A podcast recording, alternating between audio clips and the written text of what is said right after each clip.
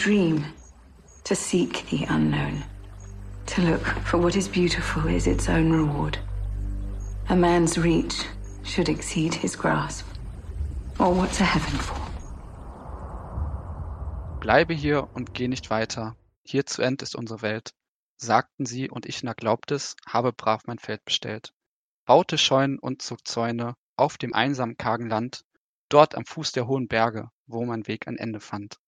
Bis dann, eines schönen Tages, eine Stimme wurde wach, die bei Tag und auch des Nächtens unablässig zu mir sprach. Geh und such das, was verborgen hinter dieser Berge Höhe. Ein Geheimnis auf dich wartet, darum zage nicht und gehe. Mit diesen poetischen deutschen Worten begrüße ich euch herzlich zu unserer neuen Folge des Menschen, die auf Filme starren Podcasts. Wo auch sonst.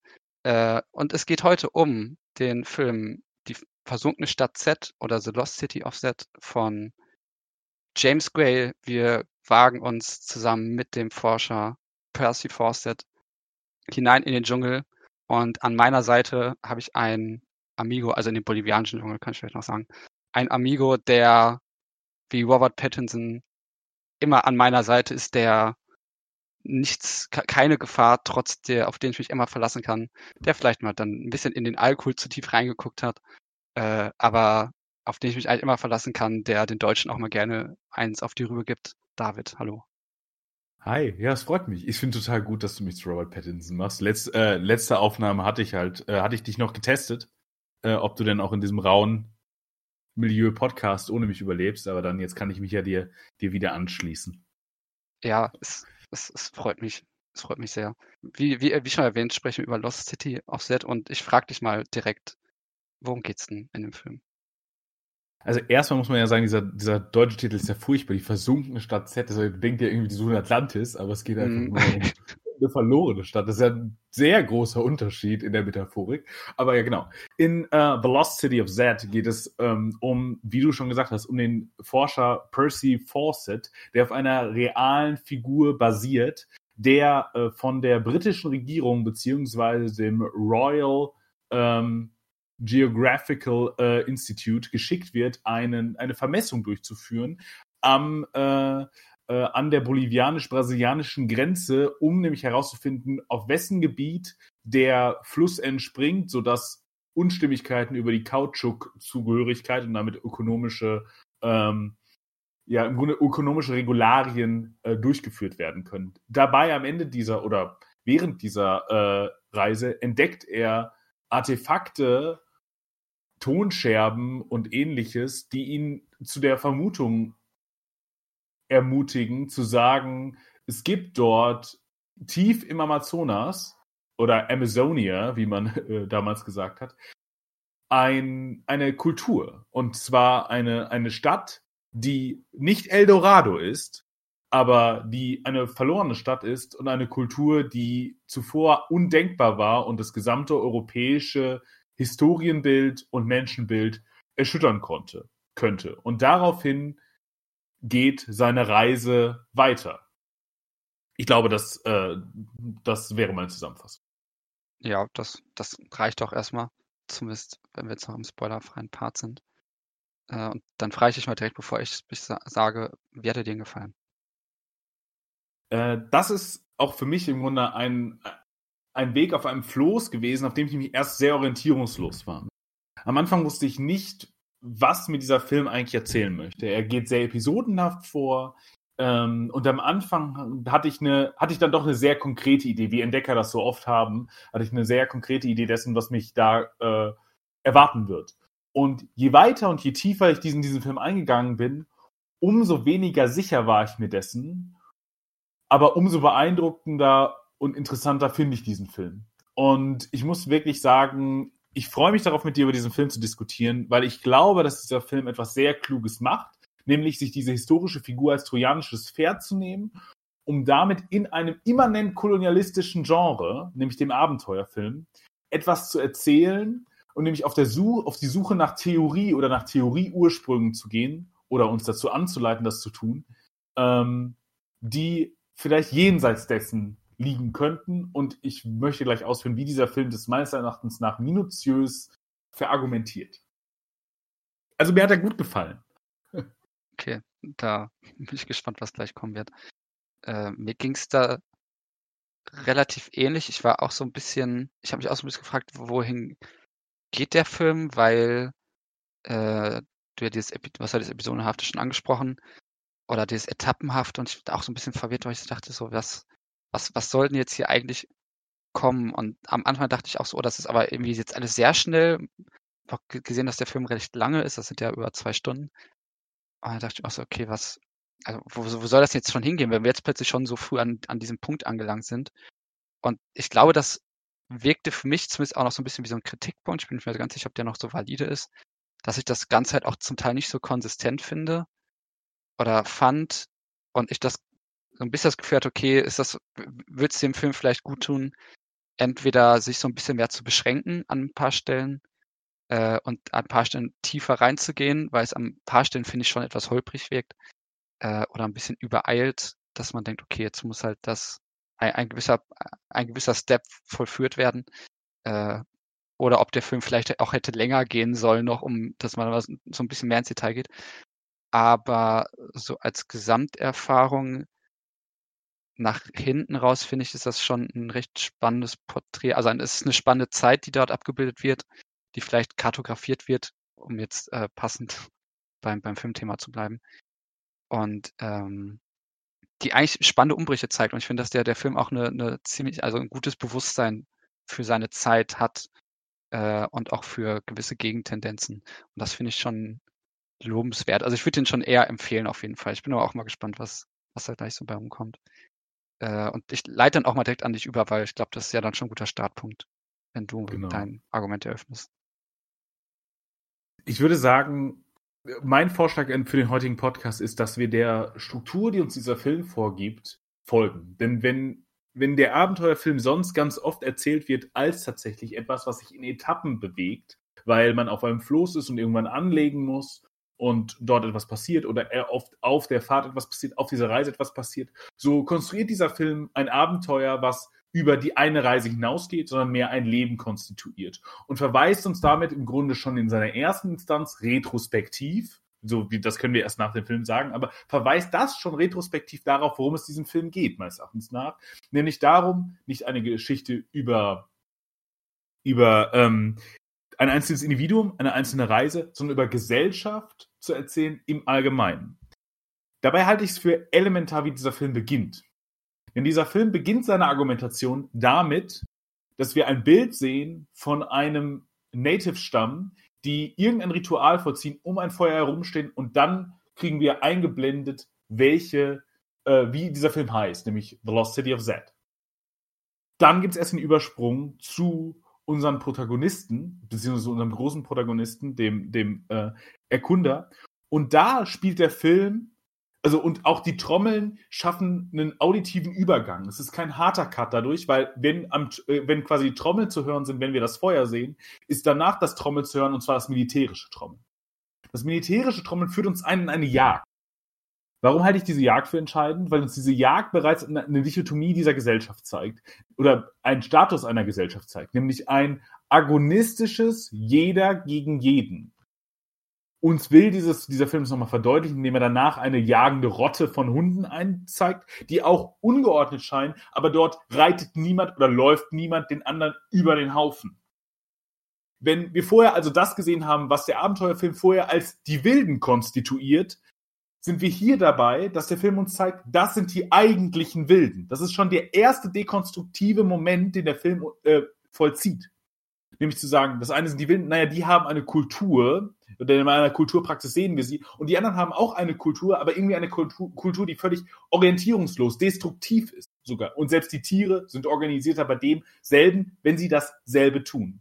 Und, äh, und Far Farset wird uns, und ich finde, diese Szene könnte man, also das, was jetzt gleich folgt, was ich gleich beschreiben werde, kann man, könnte man in Seminaren zu Filmeinführungen zeigen. Ich glaube, so muss man eine Charakterisierung einer Welt und eines Charakters vollziehen. Denn wenn Farset in dieser Jagd sich ja als Individuum zeigt oder als Subjekt zeigt, ist er derjenige, der out of the box denkt.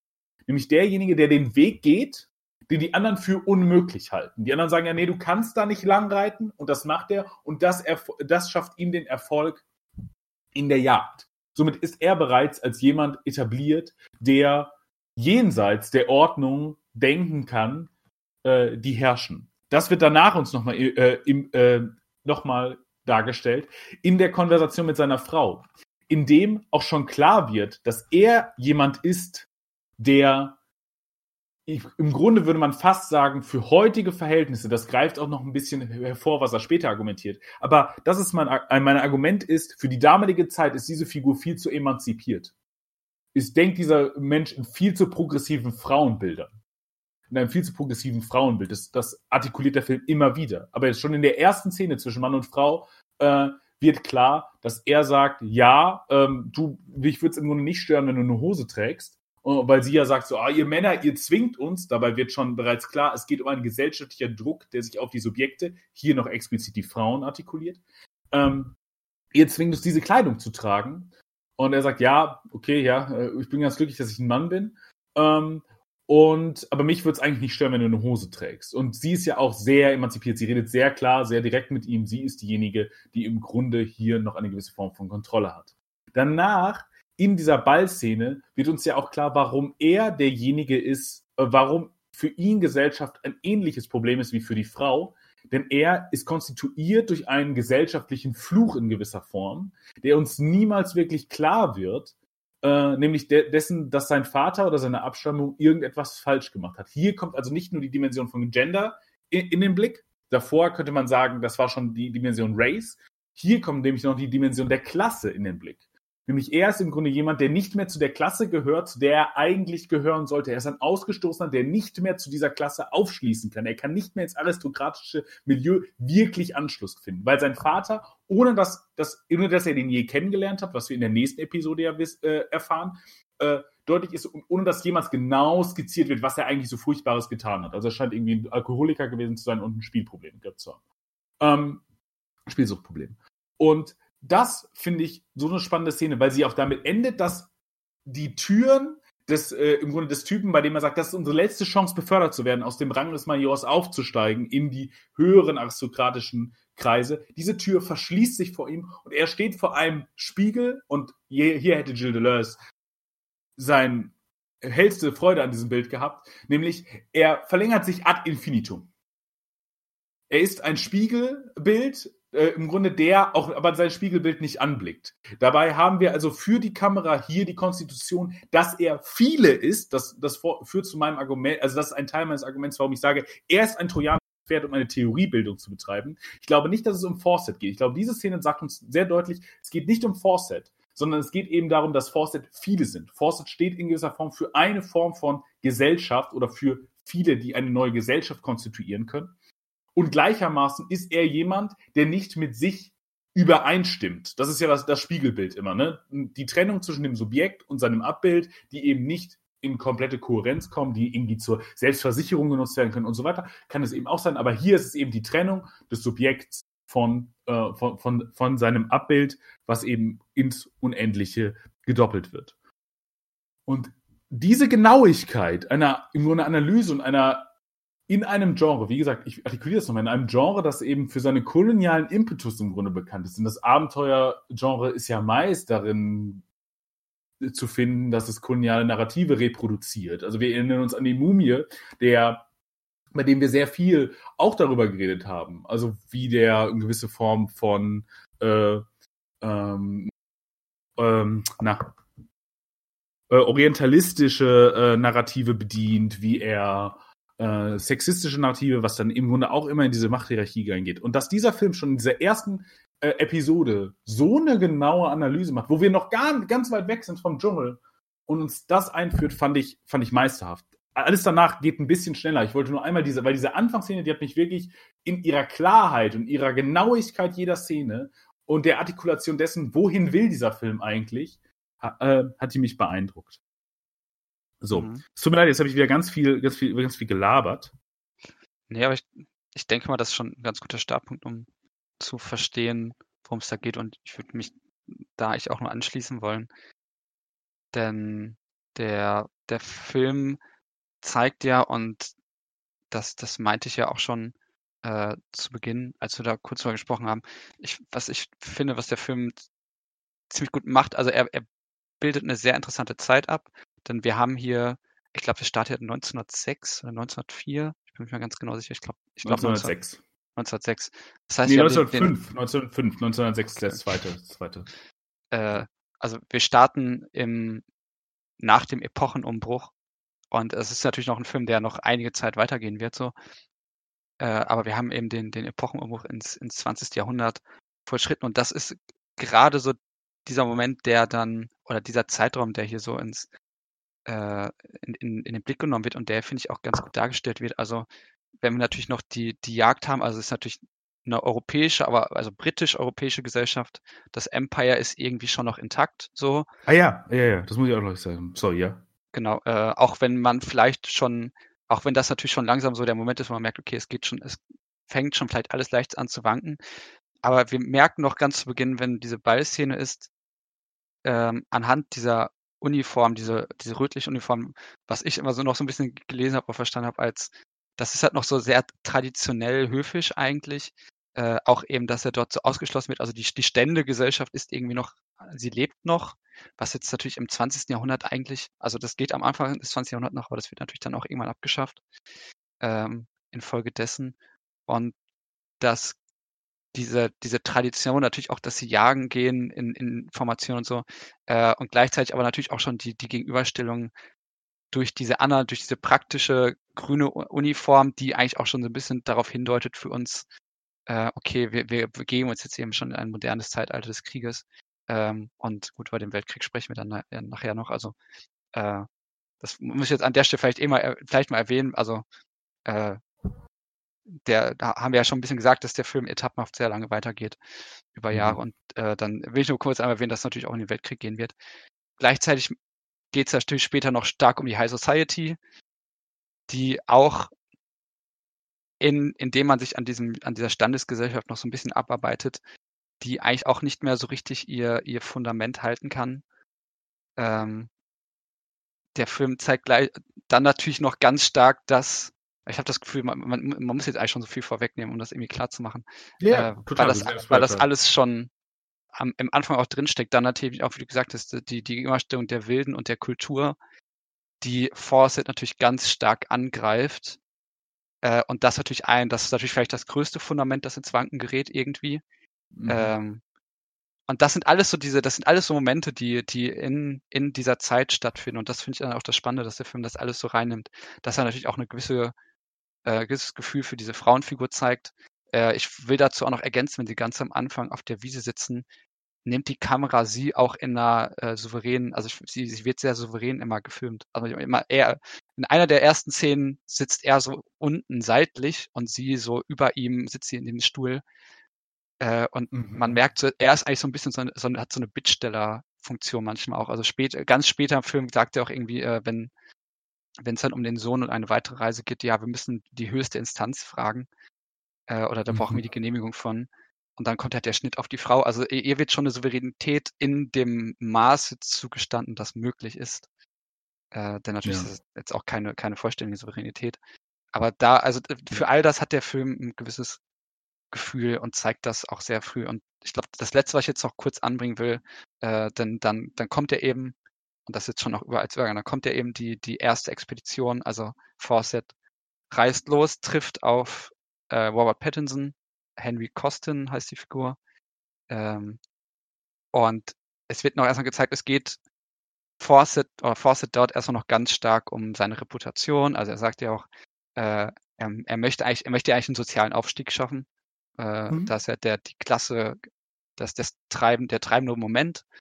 Äh, und dann wird ihm eben in Aussicht gestellt, dass wenn er erfolgreich ist mit dieser Expedition, dass das äh, für ihn, also dass es seine Ehre wiederherstellen könnte und dass das äh, ein, sehr wichtiger Faktor für seine, für seinen Ruf sein könnte. Und dann bricht er eben los, um diesen Konflikt zu befriedigen, weil ich, ich glaube zwischen Bolivien und Brasilien ja eben Kautschukplantagen liegen und die Landesgrenzen nicht ganz genau vermessen sind. Und dann soll Großbritannien sich als Vermittler einschalten und das ist dann seine Aufgabe, das richtig zu vermessen. Genau. Und dann trifft er noch eben auf, auf, also dann reist er dorthin und trifft auf die Figur eines Barons. Äh, übrigens auch einige Apocalypse Now äh, Anspielungen, also auch ästhetisch sehr stark. Vielleicht muss man dazu vielleicht auch noch was sagen. Aber äh, ich finde, bei, bei dieser Figur des Barons, die hat, hatte so ein bisschen was von, es gibt den Apocalypse Now und dem Redux Cut doch diese französische Plantage. Ich finde, so ein ganz Mhm. kleines bisschen sieht man das da auch wieder drin. Ähm, also da geht es dann um, Plant also eigentlich ja um Plantagenbesitzer in Vietnam äh, aus Frankreich, die eigentlich schon längst, also die Zeit schon längst vorbei. Das ist jetzt bei dem Baron in dem Film noch nicht so unbedingt der Fall. Es wird vielleicht schon angedeutet, äh, aber das ist noch so die alte Ordnungsmacht, die dort irgendwie herrscht. Gleichzeitig wird aber gesagt, es gibt eigentlich keine richtige Regierung vor Ort. Und ähm, er erklärt ihm dann eigentlich, also er, weil Fawcett fragt ihn halt nach Männern, um diesen Fluss bereisen zu können und zu kartografieren. Und dann sagt er, ähm, also will ich dort ein, sagt aber gleichzeitig auch, eigentlich hätte Fawcett doch gar keine, oder so ein Unbehagen mit ihm zu verhandeln, so dass, Mhm. dass es nicht so richtig auf Augenhöhe geschehe und ähm, dass Großbritannien ja eigentlich das vermisst, also diese Kartografie startet, um Frieden wiederherzustellen und dass dieser Frieden aber eigentlich nur dazu diene, dazu für zu sorgen, dass sich nichts ändere und dass der Baron auch ein Interesse daran habe, dass sich nichts ändert.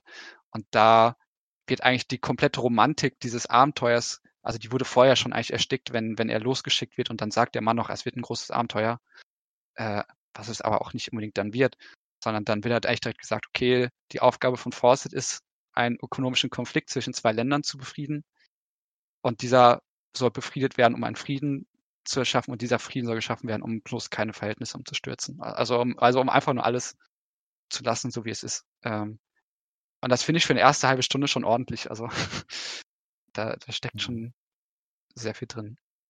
Äh. Ja, aber jetzt habe ich auch erstmal meinen Part fertig. Ich gehe nochmal zurück zum Anfang, weil ich glaube, zwei Dinge sind noch wichtig. Ich habe diese Figur jetzt konstruiert und eben dieses, dieses Narrativ, was eben sehr gegenwartstauglich ist, übrigens nur noch zum kolonialen Bereich, ist, glaube ich, gibt einen Grund, warum wir in Irland beginnen. Der Film artikuliert direkt, dass es hier um koloniale Impetusse geht. Denn Irland ist auch eine Kolonie Englands, die mit Gewalt als solche belassen wurde und dann zu auch sehr brutalen äh, Konflikten äh, das geführt hat. Also wir erinnern uns an die IRA, äh, die dann Irland versucht hat, wieder als unabhängigen Staat zu etablieren.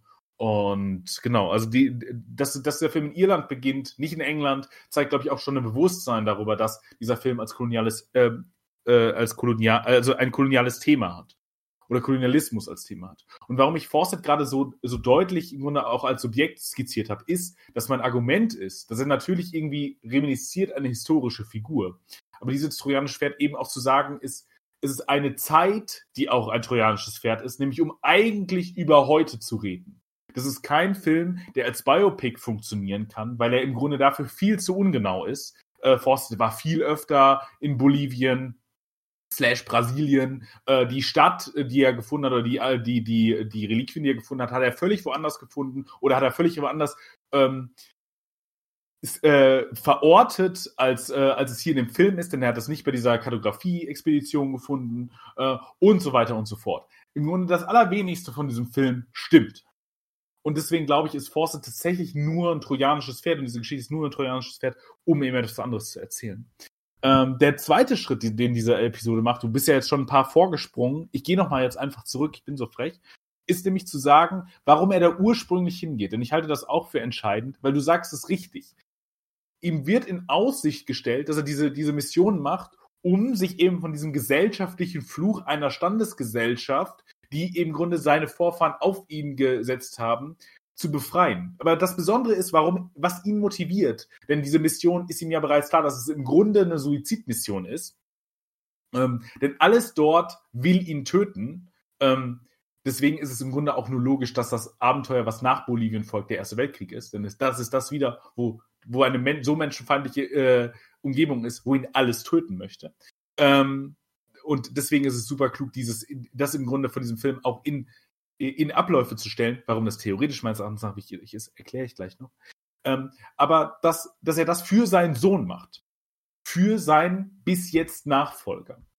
Und eben aus, aus der Idee heraus, ich muss das für die nächste Generation machen. Das wird noch ein ganz, glaube ich, entscheidendes Narrativ für Fawcett. Bei Fawcett geht es nicht um sich selbst. Er ist jemand, dem, der, der er selbst nicht so wichtig ist. Sondern es sind ihm andere Dinge wichtig. Und äh, dass er die Familie später vielleicht ein bisschen aus dem Blick verliert, wird auch noch ein Thema sein. Und dann wird uns sogar nochmal die Frau artikuliert als eine wahnsinnig emanzipierte Frau und er nochmal artikuliert als wahnsinnig emanzipierter Mann. Weil im Englischen haben die eine Diskussion, wo sie sagt, na ja, also ich sagte jetzt schon mal, wenn du wiederkommst, dann habe ich doch ein Kind. Oh, und er sagt so, ja, okay, ist cool. Ähm, und das ist sehr deutlich, meines Erachtens. Das kann man natürlich so lesen, wie sie hat die visionäre Kraft und weiß, dass jetzt in dieser Nacht geschwängert wurde oder so. Aber im Grunde ist es eine, eine kodierte Weise zu sagen, na ja, ich werde Sex mit anderen Männern haben und dann wird es halt pass wahrscheinlich passieren, dass ich schwanger werde und sagt, er sagt, naja, okay, also er hat keinen Besitzanspruch, der völlig normal ist, sondern im Grunde führt er mit ihr eine offene Beziehung, äh, nachdem er eben jetzt auch sagt, er geht für mehrere Jahre weg. Das halte ich nochmal für entscheidend, wie progressiv diese Figur ist. Und deswegen auch, also der ist ja lächerlich progressiv. Also der ist ja wirklich für 1905 ist der lächerlich progressiv. Beziehungsweise jetzt sind wir 1906. Ähm, dann bricht er tatsächlich auf ähm, nach, äh, nach Bolivien und trifft dort in diesem Schiff ähm, Robert Pattinson. Und ich glaube, da ist auch nochmal wichtig zu sagen, dass Fawcett vorher derjenige ist, der im Grunde ja jede, jede, jedes Sprachspiel bis jetzt beherrschte. Also das ist ja so der, der, äh, der, der Held, der nach der Postmoderne auftritt. Wir erinnern uns an so jemanden wie irgendwie Harrison Ford in Blade Runner. Es ist die Aufgabe des Helden im Grunde jedes Sprachspiel zu beherrschen. Er lernt bereits Spanisch, also er ist sich auch einem kolonialen Impel oder einer bewusst, dass dort eine andere Sprache gesprochen wird. Spanisch ist zwar schon äh, bereits eine koloniale Sprache, aber trotzdem, er geht nicht als Engländer dorthin und sagt, naja, die müssen mich verstehen, die werden mich verstehen oder ich werde sie versklaven, sondern das ist bereits schon der erste Versuch äh, einer Verständigung, diese zu ermöglichen. Und in zweiter äh, äh, Instanz ist es eben auch derjenige, der in einem sozialen Milieu uns gezeigt wird, dem er ja eigentlich gar nicht angehört. Nämlich er ist der Aristokrat und das ist ein sehr raues, proletarisches, äh, sehr, äh, äh, im Grunde Milieu, weil dort wird sich geprügelt, irgendwelche Leute wollen jemanden irgendwie, ich glaube, totschlagen oder, oder sonst was im Hintergrund. Ihn interessiert das nicht, aber er kann dieses Milieu lesen, er kann dieses Milieu überleben, weil er zieht dann die Waffe und bedroht den Mann, der ihn irgendwie angreifen oder ausrauben möchte. Also auch da, dort ist uns klar, er ist nicht nur jemand, der die, äh, die, der im Grunde die Klasse, zu der er gerne aufschließen würde, beherrscht, sondern auch eine Klasse, die deutlich unter ihm ist. Er ist also im Grunde den Sprachspielen und den Handlungsspielen all dieser Klassen äh, mächtig. Warum ich es auch noch für entscheidend halte, dass er am Anfang kartografieren soll, ist ja, dass die, Kartogra äh, dass die Kartografie eine im Grunde eine der elementaren Techniken zu, äh, zur Kolonialisierung und zur Beherrschbarmachung von Räumen ist. Denn einerseits reduzierst du die, ähm, die Differenz, die Ortskenntnis erzeugt, nämlich dadurch, dass du durch Karten Wissen über Räumlichkeiten intersubjektiv machst, also dort leichter Kriege zu führen sind und zweitens schaffst du eine Verortung und Definition von Räumen, die, und das ist ja, das hast du schon richtig skizziert, seine Aufgabe, diese bürokratisierbar, beherrschbar und damit zugänglich für Kapitalströme macht oder beziehungsweise abgreifbar für Kapitalströme und gesichert vor allem. Das ist ja das Entscheidende von Bürokratisierung, nämlich die Sicherung von bestimmten äh, Abläufen. Und ähm, wenn er von, ähm, von seinem Kompagnon getestet wird, äh, in dieser ersten Szene, weil er verfolgt ihn ja und er sagt, als er ihn dann überwältigt, sagte, naja, ich bin der Typ, ich habe mich gemeldet auf ihre Anzeige, ich wollte nur testen, ob sie hier überleben. Ist es auch schon spannend, weil das auf etwas hinausläuft, dass es nämlich jenseits eine, eine Beziehung braucht, die jenseits dessen funktioniert, was das Soldatische äh, ermöglichen würde. Das Soldatische und darauf kommen wir später nochmal ausführlicher, würde das nicht benötigen. Der Soldat würde einfach zugeteilt, der würde folgen und er müsste folgen. Was er aber macht, ist, er prüft ihn als Anführer. Nämlich jemand, ob er würdig ist. Eigentlich sollte das ja durch das Kapital und so weiter längst geklärt sein, denn er ist ein, ein Bediensteter oder ein Soldat. Aber trotzdem äh, braucht er ihn als Anführer und dann sagen die beiden ja auch, naja, im Grunde haben wir eine Co-Abhängigkeit. Wir schaffen das nur zusammen. Die beiden sind co-abhängig und sie sind eine Einheit ähm, die eben konstruiert wird auf diesem zweiten Schritt. Und das äh, finde ich eben interessant und deswegen, äh, und das wird später auch nochmal wichtig. Ich komme gleich zu einem größeren Reveal. So, aber das braucht noch etwas.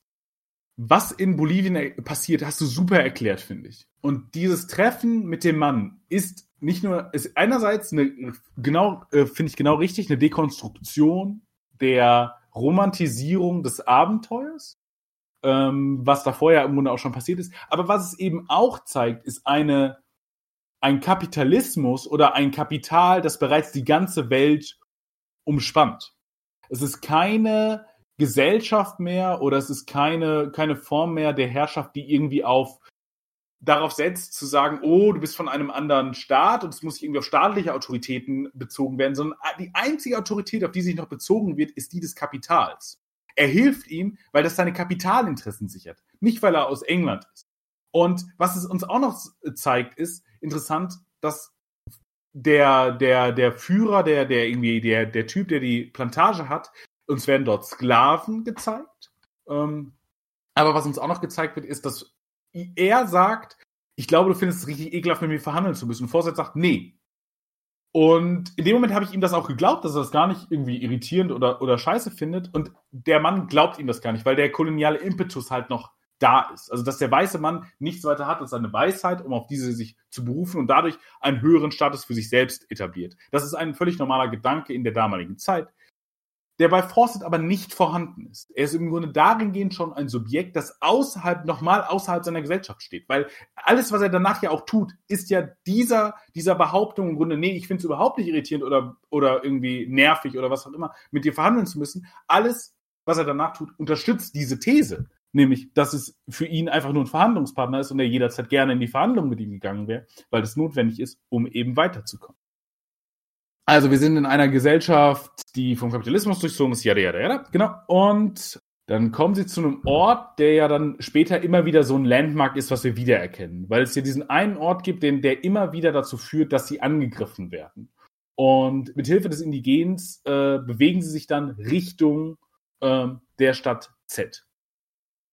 Die äh, dabei, wie du eben richtig sagst, werden auch so Narrative aufgegriffen wie in Apocalypse Now oder die in diesen Abenteuerfilmen nicht unüblich sind, nämlich zum Beispiel das Floß oder in Apocalypse Now ist das Boot, als im Grunde einziger Ort, an dem die Leute sein können, der aber unter ständiger Gefahr steht. Also das Wasser ist hier voll mit Piranhas. Ähm, das, äh, das Land ist quasi besetzt vom Feind. Man ist im Grunde ein Parasit, der sich durch einen anderen Organismus bewegt und alles darin ist feindlich, möchte einen abstoßen äh, und möchte einen besiegen oder vernichten. Und das, und da greife ich jetzt hier voraus, ist ja das, was Forsyth später unterläuft. Völlig. Er ist ja dann nicht mehr der Eindringling, der im Grunde abgestoßen werden soll von dem Ganzen. Das wird er nie ganz los als weißer Mann.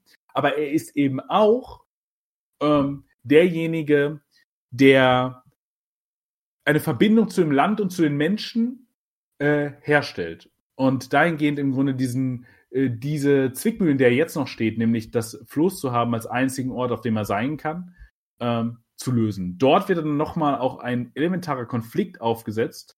Wir sehen natürlich, dass die, dass die Crew langsam dahin gerafft wird. Also irgendwie alle möglichen Krankheiten greifen um sich. Irgendwie, äh, wir denken, sein, sein, seine Hand, seine rechte Hand hat irgendwie Lebra oder irgendwas anderes. Auf jeden Fall hat er blutige, blutige ähm, irgendwie Ausschläge oder blutige Haut, die wir sehen. Äh, und er kann ihn auch gar nicht aufwecken. Aber dann geht der Film dazu über, zu sagen, nochmal unter dem Angriff der, äh, nach dem Angriff der Indigenen nochmal zu verhandeln, wer sind eigentlich die Wilden? Nämlich da in der Szene, die auch wieder, das ist auch paradigmatisch fürs Genre, aber ähm, nämlich in der Szene, in der äh, in der er angegriffen wird von dem, von dem, von dem Crewmitglied, der, äh, der sagt, ja, also ich nehme jetzt einfach dieses letzte Essen. So. Und Collins, der vorher im Grunde gar nicht aufweckbar ist, also Robert Pattinsons Figur, zieht dann den, den Revolver und schießt ihm ins Ohr. Weil der, der sagt auch so, ja, wir sind irgendwie nicht die Wilden, also, weil, weil Fawcett versucht noch darauf zu insistieren, geht dem Mann gegenüber, wir sind nicht die Wilden, benimm dich, äh, gefälligst, wie ein kultivierter Mensch. Und der, der Typ zieht eben sein Messer und will ihn im Grunde erschießen. Und alles, was Collins macht, ist, er schießt ihm ins Ohr, um ihn im Grunde wieder zu artikulieren in einer Ordnung. Fawcett hat davor die Briefe seiner, den Brief seiner Frau verbrannt. Hm, er hat jegliche Ordnung des, äh, jegliche Ordnung, in der er vorher verortet war, nämlich der englischen Gesellschaft im Grunde die Brücken abgebrochen. Er ist jetzt in diesem äh, in diesem Land angekommen. Und was eben auch am Ende steht, ist ein tatsächliches Ankommen in diesem Land, nämlich eine Realisation. Er kommt an da an, wo noch nie ein Mensch vor ihm war. So die Narrativisierung ja im Camp. Niemand hat es geschafft, jemals diesen Fluss hochzufahren. Und in dieser Quelle erreicht er also einen Ort jenseits dessen, was vorher vom weißen Mann gedacht oder erlebt werden konnte ist dann in der immanenten Gefahr zu verhungern, bekommt dort ein, äh, bekommt dort Essen. Und was wir dort auch wieder sehen, ist, dass er die Natives nicht als unterlegenes Volk oder als Sklaven und damit Objekte ansieht, sondern nachdem er geflüchtet ist, sagt er, naja, er hat auch im Grunde seinen Job erfüllt. Also, ja, er hat uns hier hingeführt, damit hat er sich im Grunde die Freiheit verdient. Also im Grunde eher wie, wie ein Dienstleister ihn sieht. Also auf einer sehr mehr menschlicheren, äquivalenteren Ebene. Und was er eben dort findet, ist ein Zeichen was er eben, oder Artefakte, die er deutet als älter als alles, was er in der Kultur verorten kann. So. Und damit geht er dann zurück in die Heimat. Aber was davor noch wichtig ist, ist, dass er eben nicht dieses, dieses Schwein erschießt, schnell das kartografiert und dann sagt, okay, und wir hauen wieder ab, sondern dass er in daran interessiert ist, diesen Ort zu entdecken und zu erkunden. Er geht tiefer in den Wald rein. Er weiß ja, dass der Dschungel gefährlich ist, dass ihn da Dinge umbringen wollen und so weiter. Wir sehen sogar bei der Messung eine Schlange, wie sie irgendwie ihm unterm Fuß herläuft in der ersten Szene, die er, die, in der sie in Bolivien was vermessen. Und trotzdem geht er tiefer rein und findet dort diese, diese Glasscherben. Und dort wird er eben schon artikuliert als jemand, der kein Kolonialer ist, sondern jemand, der ein Forscher ist, der wirklich ein genuines Interesse daran hat, ein Wissen zu generieren. Nicht ein Wissen für etwas. Das sagt er später auch in seiner Rede. Es geht nicht um ein Wissen für etwas, sondern äh, um ein Wissen als solches, das er äh, konstituieren möchte. Und damit ähm, er, und er erhofft sich dann dort wirklich eine Stadt zu finden, die ihn beeindruckt. Wir, wir sind uns nicht sicher, weil davor gab es eine kurze Diskussion mit dem, mit dem Native, ob's, also wo er von irgendwie Eldorado sprach dann nochmal, also von der, von der, ähm, von dem Grunde dem Mythos, den die spanischen Conquistadoren ähm, etabliert haben, äh, nämlich einer goldenen Stadt und äh, oder beziehungsweise die ihnen, glaube ich, erzählt wurde. Ich kenne mich leider auch nicht genug aus mit der kolonialen Geschichte von Südamerika. Das, das wäre nochmal ganz spannend, jemanden diesen Film sehen zu lassen und mit dem zu diskutieren, der, der sich damit auskennt.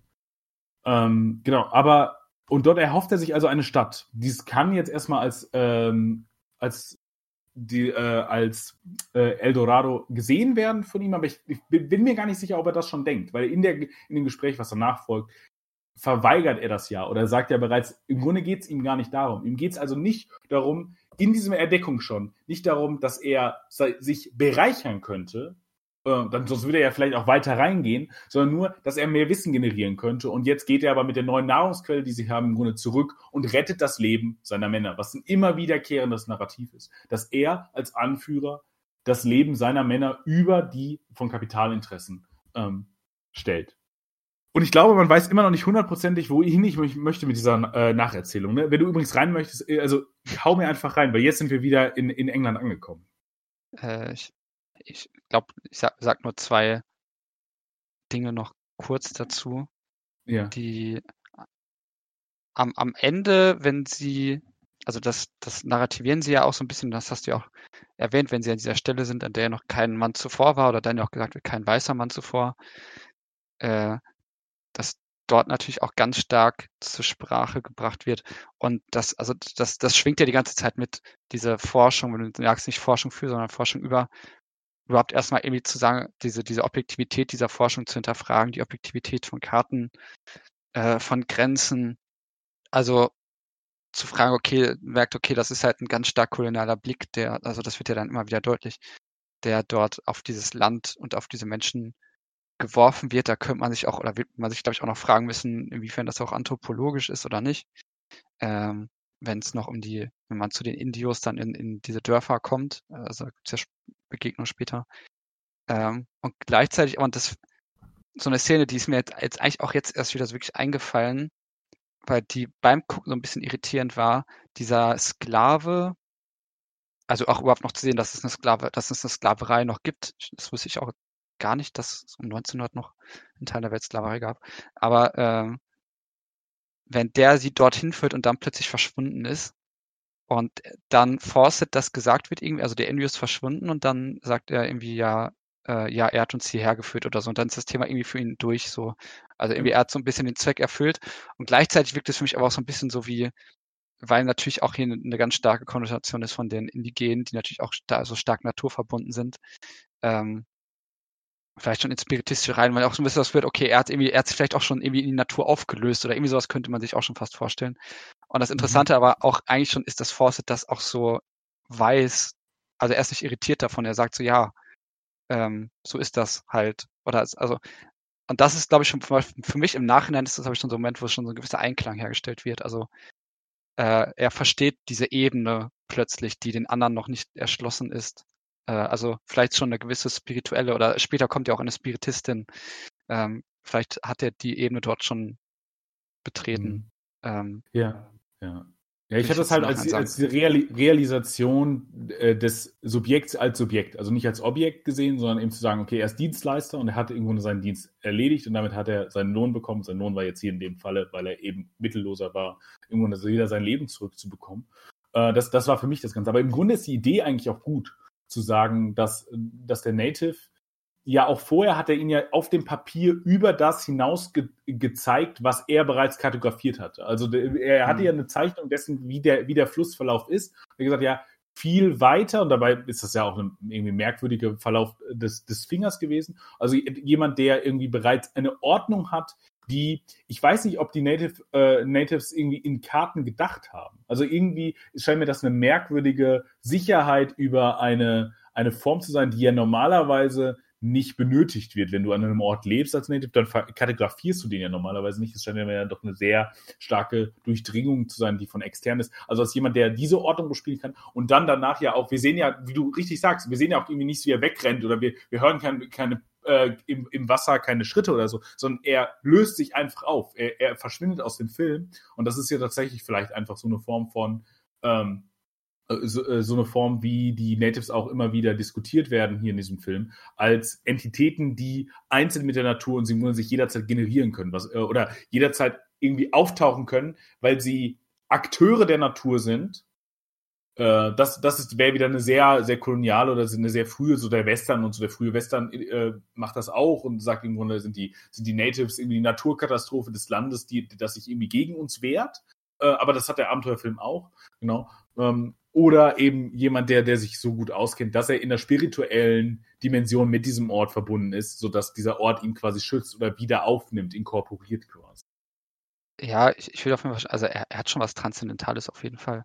Ähm, und ich glaube, also das will ich auf jeden Fall, glaube ich, auch schon so sehen, dass er dann, ähm, also auch wenn er das mit der Karte ist, das ist, glaube ich, auch einfach, also natürlich können wir fragen, okay, hat er diese Sicherheit, das so zu bespielen, aber andererseits, wenn, wenn man jetzt sagen würde, okay, er ist jetzt, er transzendiert eh irgendwie die ganze Zeit so ein bisschen und so, so legt der Film das ja auch so ein bisschen nahe, dann kannst du natürlich auch sagen, okay, das ist jetzt irgendwie Ausgefühl oder so, oder vielleicht ist es auch egal, was er da eigentlich zeigt, sondern er, er bringt einfach nur zum Ausdruck, dass er das irgendwie weiß und dass er natürlich sehr viel mehr weiß und Fawcett ist ja am Anfang auch noch, er guckt ihn auch so ein bisschen schockiert an, als er irgendwie erzählt, ja, da gab es große Städte, da waren viele Menschen und er sagt irgendwie, das, also Fawcett denkt ja, der sei wahnsinnig, zumindest sagt er das.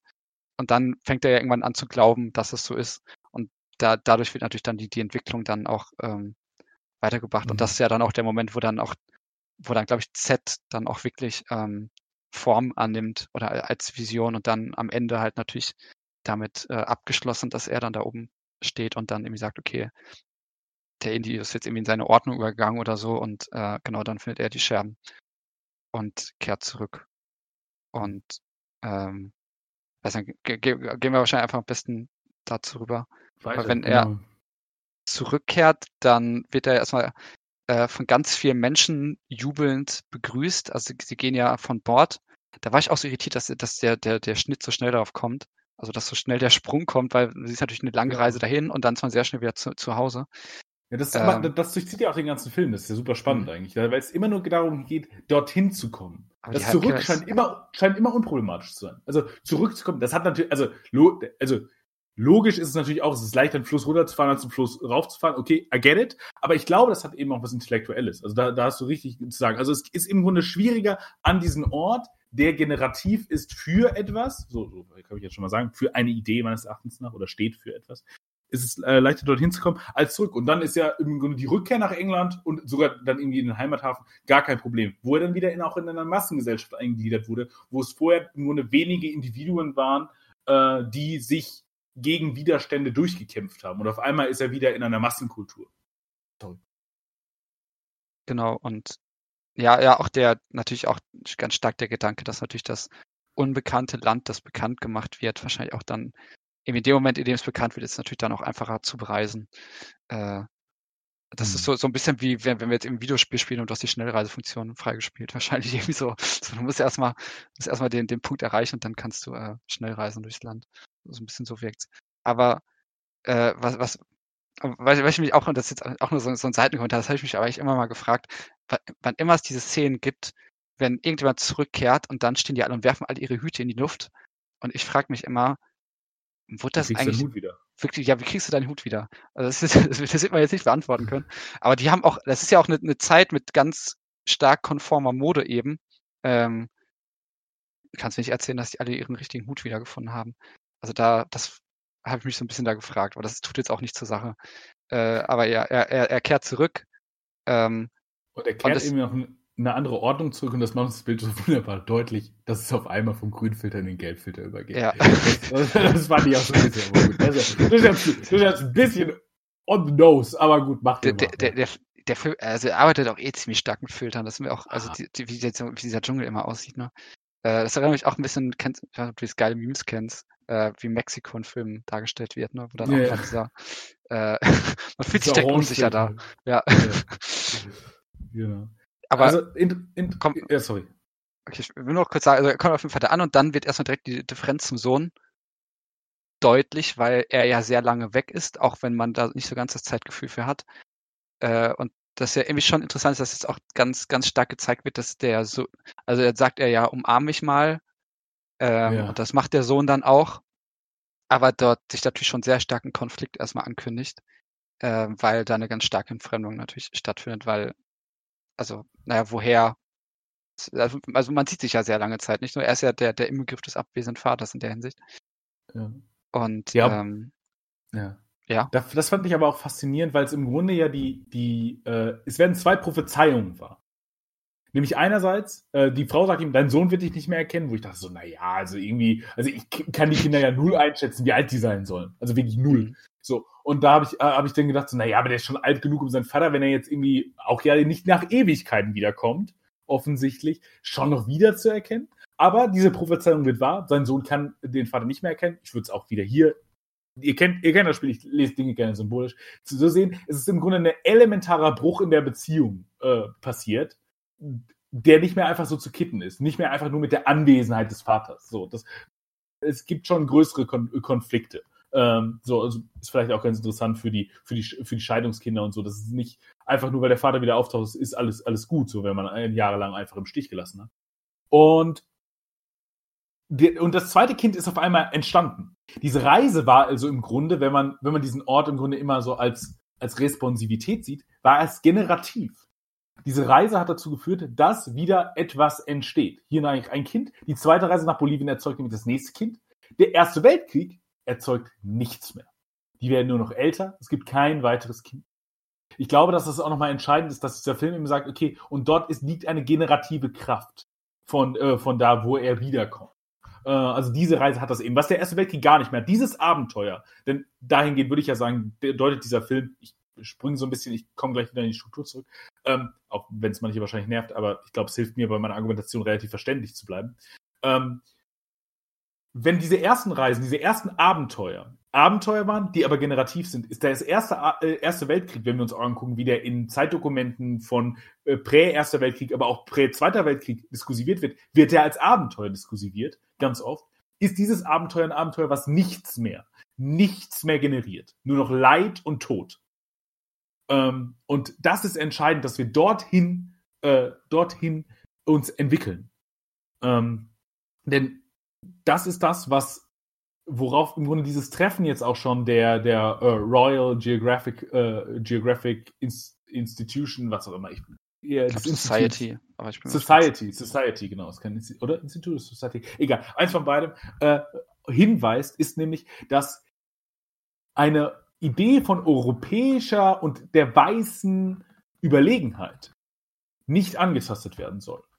Denn er hat jetzt total toll vermessen und er ist wiedergekommen und das ist ein riesen Achievement für den weißen Mann, denn noch nie ist ein weißer Mann von da aus zurückgekehrt. Er hat etwas geschafft, was hat vorher noch niemand geschafft. Er wird jetzt gefeiert, aber ihm wird mehrmals gesagt, passen Sie lieber mal auf, was Sie hier sagen, denn hören Sie mal auf, diese komischen Thesen zu vertreten, damit, dass Sie irgendwie eine uralte äh, Zivilisation hätten, die älter ist als eine Kultur als unsere.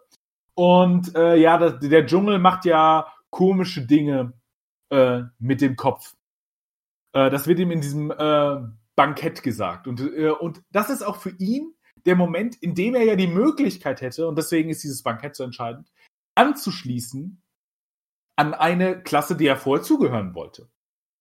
Wenn er jetzt einfach nur die Füße stillhalten würde und sagen würde, ja, nee, also, dann wäre er ja anscheinend da angekommen. Das wird so ein bisschen, das wird nie direkt gesagt, aber ich würde sagen, in den Gesprächen wird klar, also wenn die sagen, na ja, also sie haben jetzt viel erreicht, aber jetzt seien sie mal lieber still, äh, dass er da alles erreicht hat, wofür er da hingegangen ist. Aber ich glaube, diese Realisation spezifisch mit dem Kapital, dass es so um Kapitalinteressen geht und- bei seiner Reise und dass er etwas gefunden hat, was über Kapitalinteressen hinausgeht. Nämlich das sagt er ja in seiner Rede. In seiner Rede sagt er, es geht nicht mehr, wir sollten dort nicht hinfahren, um weiter zu kartografieren. Also wir sollten keine koloniale Praxis der, äh, der Ströme für das, für das Kapital äh, erzeugen, sondern wir sollten Archäologie machen. Archäologie ist so ein bisschen, ist halt Generation von Wissen. Aus Wissen kann man auch immer noch was, äh, was schaffen. Ich habe Deleuze gelesen. Aber eben, eben Wissen ist erstmal, also Archäologie ist erstmal nicht dahin sinnig, irgendwie, da- das erzeugt meist nicht direkt Kapitalströme oder das schafft auch keine koloniale Praxis, sondern es schafft Wissen. Und Wissen erstmal für sich selbst. Er ist im Grunde dahingehend in dieser Rede vor dieser Gesellschaft, in der er mir ganz viel Widerspruch, in der er ganz viel Widerspruch erfährt, ähm, äh, ist er, ähm, äh, artikuliert er bereits, dass er ein Interesse jenseits des Kapitals hat und dass er auch bereit ist, seinen gesellschaftlichen Stand zu riskieren. Und hier weiß er, glaube ich, noch nicht genau warum. Der Film gibt uns später die Antwort, warum er das tut. Denn worum es ihm elementar geht, ist ja, hier ist er bereits ein, und jetzt kommt vielleicht ein erstes Wort, wora- wa warum Leute verstehen, worauf ich hinaus möchte. Wahrscheinlich ist der Gedanke auch nicht so mega, wie, ich, äh, wie, wie er in meinem Kopf war, für mich was aber revealing. Er ist ein Revolutionär. Denn er möchte die grundlegende His äh, Hysterographie der Welt umschreiben, der weißen europäischen Welt besonders. Weil, das sagt, betont er immer wieder, dieser Fund könnte alles verändern, was wir bis jetzt an Geschichte des Entstehung im Grunde des Menschen generiert hat. Das ist, wäre eine völlige Revolution jeder Geschichte und damit aber auch jedes kulturellen äh, besonderer Stellung der, ähm, der Weißen. Nämlich äh, je- jegliche Form der Legitimation von weißer Überlegenheit würde damit im Grunde das Klo runtergespült werden. Das ist natürlich ein extremer Angriff. Deswegen reagieren die Leute auch auf ihn und sagen, na ja, ja, sie sind dann irgendwie wieder auf die alte, alte Sage nach Eldorado. Sind sie darauf reingefallen? Nein, sagt er. Ich nenne diese Stadt Stadt Z. Und warum finde ich das so interessant? Das ist tatsächlich übrigens historisch akkurat. Er hat das wirklich gemacht. Aber ey, manchmal hat man auch Glück. Manchmal sind historische Figuren auch nicht ganz dumm. Warum Stadt Z? Und warum wurde das nicht geändert? Man hätte es ja auch ändern können. Ähm, ich glaube, dass es interessant ist, weil es hier darauf schon hindeutet, was er mach, äh, machen möchte. Und er sagt es ja in der Rede im Grunde auch schon. Aber zu sagen, Z ist das Ende des Alphabets, so wie wir es kennen. Also einer der grundlegenden literalisierten Ordnung unserer Welt. Unsere Welt ist grundlegend literalisiert. Das ist die Ordnung, die wir haben. Derrida würde, würde mir widersprechen. Ich bleibe dabei. Ähm, diese Einschübe sind immer nur Fuß und wenn ihr das nicht versteht, ist das nicht so wild. Das ist, ist nämlich für meine Argumentation nicht wild, sonst will ich das erklären. Also das Z ist der Endpunkt. Und was er machen möchte, ist, er möchte in dieser Stadt genau diesen Endpunkt erreichen, um einen neuen Anfang zu haben. Er möchte nicht eine Evolution, er möchte keine Veränderung, er möchte eine tatsächliche Revolution. Er möchte im Grunde alles nochmal von Anfang an neu denken. Ähm, genau. Und diese Aufschlüsselung ist, und übrigens hier ist er auch wieder nochmal radikal emanzipatorisch. Er nennt seine Frau als die eigentliche Entdeckerin des Dokuments, was für ihn diesen Schluss legitimisiert hat. ähm, also etwas, was sonst nicht passiert. Frauen werden immer aus der Wissenschaftsgeschichte herausgeschrieben. Er schreibt sie explizit ein. Hätte er nicht machen müssen. Sie artikuliert äh, eine Kritik daran, äh, irgendwie räumlich getrennt zu sein, was irgendwie klar war, aber sie hätte bei ihrem Mann sein müssen. Das ist aber die Vorbereitung für das nächste. Denn jetzt wird die ganze Position von ihm als progressiver Mann etwas problematisiert. Denn wenn er auch in dieser Rede sich als äh, Antikolonialist oder Postkolonialist vielleicht sogar gezeigt hat, also Antikolonialist logischerweise, es ist ja noch koloniale Zeit, aber vielleicht auch als ein bisschen postkolonialer Denker, denn das sind Gedanken, die, die im Grunde erst so was wie eine postkoloniale Theorie irgendwie zumindest in ihren Ursprung darin haben, nämlich der grundlegenden Hinterfragung dieser Überlegenheit, der grundlegenden Hinterfragung von historiografischen Konstruktionen, der grundlegenden Hinterfragung von dem, wie wir Geschichte konstruieren. Ähm, und eben auch Geschichte, die diese Menschen haben, steht dort äh, die Frage, wie geht er eigentlich mit seiner Frau um? Denn seine Frau möchte ihn auf dieser zweiten Expedition, der er zustimmt, begleiten. Und das lässt er nicht zu. Er lässt das nicht zu mit einer Textbook-Argumentationsreihe, äh, wie sie patriarchale Männer machen. Du schaffst das nicht, weil du es körperlich nicht schaffst die Frau widerspricht ihm. Du schaffst es nicht, weil du es psychisch nicht schaffst. Die Frau widerspricht ihm und sie widerlegt ihn jedes Mal, muss man ja sagen. Und auch gleichzeitig muss man sagen, das körperliche Argument könnte im ersten Moment noch sinnvoll sein, aber seien wir mal ehrlich, wenn wir uns angeguckt haben, was der gemacht hat, nicht, für nichts davon braucht man exzessive Kraft. So. Und das kann man sich auch antrainieren. Ähm, und wenn, wenn all diese Argumente nicht klappen, macht er das, was, die, was, die, was der letzte Ausweg ist, nämlich zu sagen, ich bin der Mann, der patriarchale Foot Down, ich bin der Mann, ich entscheide, du bleibst hier, du machst die Care Work, du, äh, du kümmerst dich um unsere Kinder, ich äh, gehe raus und mach das Abenteuer. Also diese progressive Figur wird hier nochmal unterlaufen, aber der Film fokussiert auch nochmal die Frage von Gender. In, das ist wichtig, weil ich glaube, das Ende dahingehend nochmal gedeutet werden muss und das, weil das Ende dahingehend spannend ist. Ähm, und sie ist ja dahingehend auch das erste Mal enttäuscht von seiner Ignoranz, was ja völlig auch legitim ist. Denn davor war er wirklich, ich, ich sag ja, also ich finde den ja lächerlich emanzipiert äh, für die damalige Zeit. Genau richtig. Es ist genau richtig, im Moment zu sagen, es geht mir nicht um diesen Mann, sondern es geht mir um eine andere Zeit. Und die Frau wird eben ferngehalten von diesem zweiten Abenteuer, auf das er sich mit seiner alten Crew plus einem Mann, der äh, zur, wie du sagst, äh, wie du irgendwie schon angedeutet hast, dass die High Society ihr Fett wegbekommt, ähm, äh, Wäre ganz gut gewesen, wenn er sein Fett wegbekommen hätte vorher. Äh, äh, genau, äh, die, die, den er mitnimmt. Er nimmt nämlich noch einen weiteren Mann mit, der vorher eine Polarexpedition vor vielen Jahren äh, durchlaufen hat, den James Murray. Äh, genau. Und dort, und sie kehren zurück, um diese Stadt Z zu finden, denn diesem Abenteuer stimmen alle Leute dort zu, irgendwie aus einem Entdeckergeist oder eben auch aus der Sicherheit heraus, nicht widerlegt zu werden und äh, dass, dass dieses Wissen keine, keine Gefahr äh, bieten würde.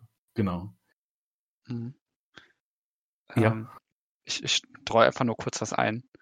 Ich ja, habe jetzt auch nichts äh, gegen anzuwenden. Ich fand nur den, den Satz so schön, wenn er an dem Buffet sitzt, dass, wie gesagt hat, schon eine sehr wichtige Szene ist, wo man dann ja auch erstmal merkt, dass, äh, also wird ja auch gesagt, dass die Entdeckungen von von Fawcett ja irgendwie so, jetzt so das, das große Thema der High Society sein gerade.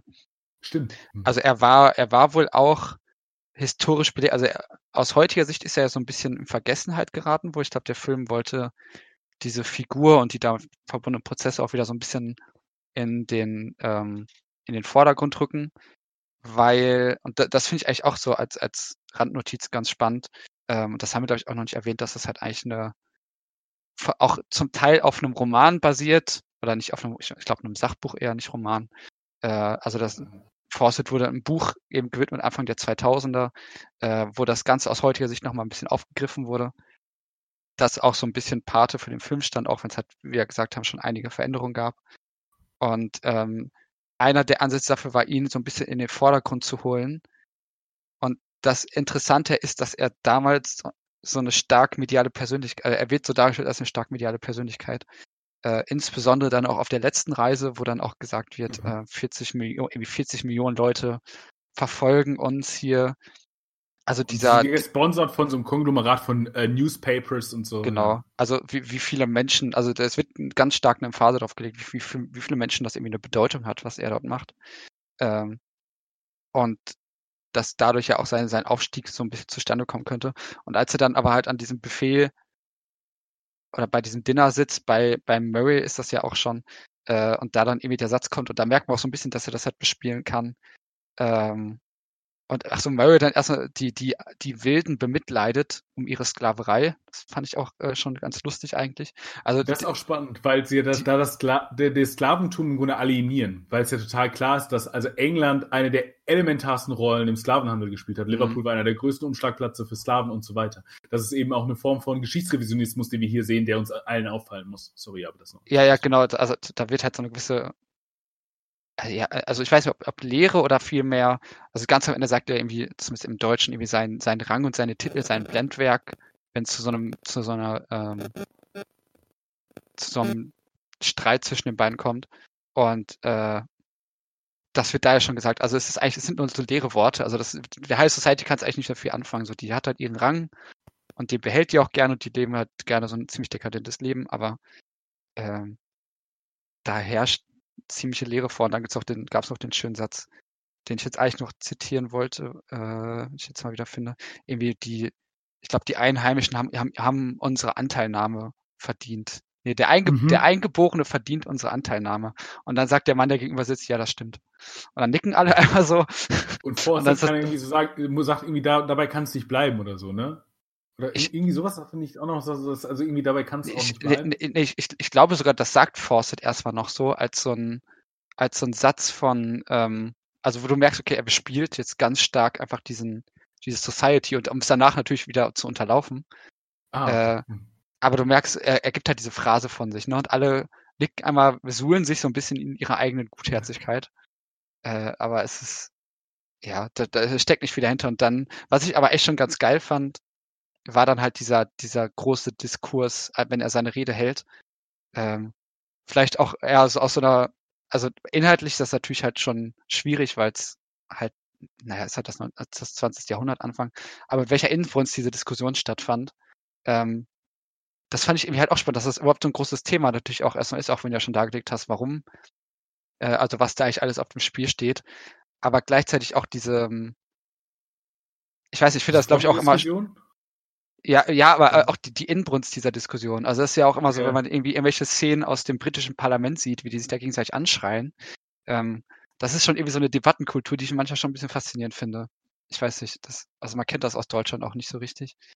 Ähm, und am Ende dann alle aufklatschen und aufstehen und irgendwie fand ich das weil, weil man merkt ja auch, wie Fawcett, also was für eine Lust der auch hat in dem Moment. Also er hat ja richtig Spaß an, diesem, an dieser Rede und an dieser Diskussion. Ja, und, dann auch, auch, die Leute dann irgendwie so zu, zu im Grunde so, so, so rhetorisch äh, nass zu machen, dann irgendwie zu sagen, ja, ja also hast du irgendwie Angst oder ich weiß ja, es gibt da ja so ein paar Momente, wo, wo der, das Publikum ihn dann irgendwie mhm. versucht, äh, so, so rhetorisch fertig zu machen und er nimmt es dann teilweise auf und teilweise gelingt es ihm, das zu dekonstruieren, manchmal kann er nur so abwinken oder so. Ja, und, und also gut, eine konnte natürlich immer noch mal, also er hat auch so eine gewisse Dramaturgie, wie er auch so seine Beweise dann liefert. Äh, natürlich kommt die Karte zu End, zum Schluss, also nicht die Karte, die dieser spanische, Text, spanische Dokument. Ja. Davor hat er aber dann noch die Beweisstücke, die, also die archäologischen Fundstücke. Und irgendwann zwischenzeitlich sagt er auch so, zumindest im Deutschen, ja, ihr Kinder, jetzt kommt doch mal runter so. Äh, mhm.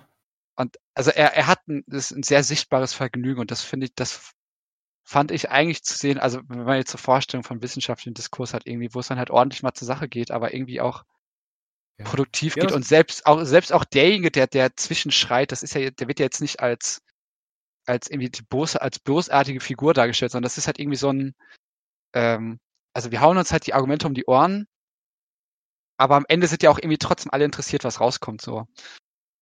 Also am Ende steht ja, ja auch nicht der eine also, sagt so, ah, ich, ich sabotiere euch jetzt, sondern irgendwie wollen erstmal alle los und äh, ich weiß nicht, irgendwie fand ich das ganz cool.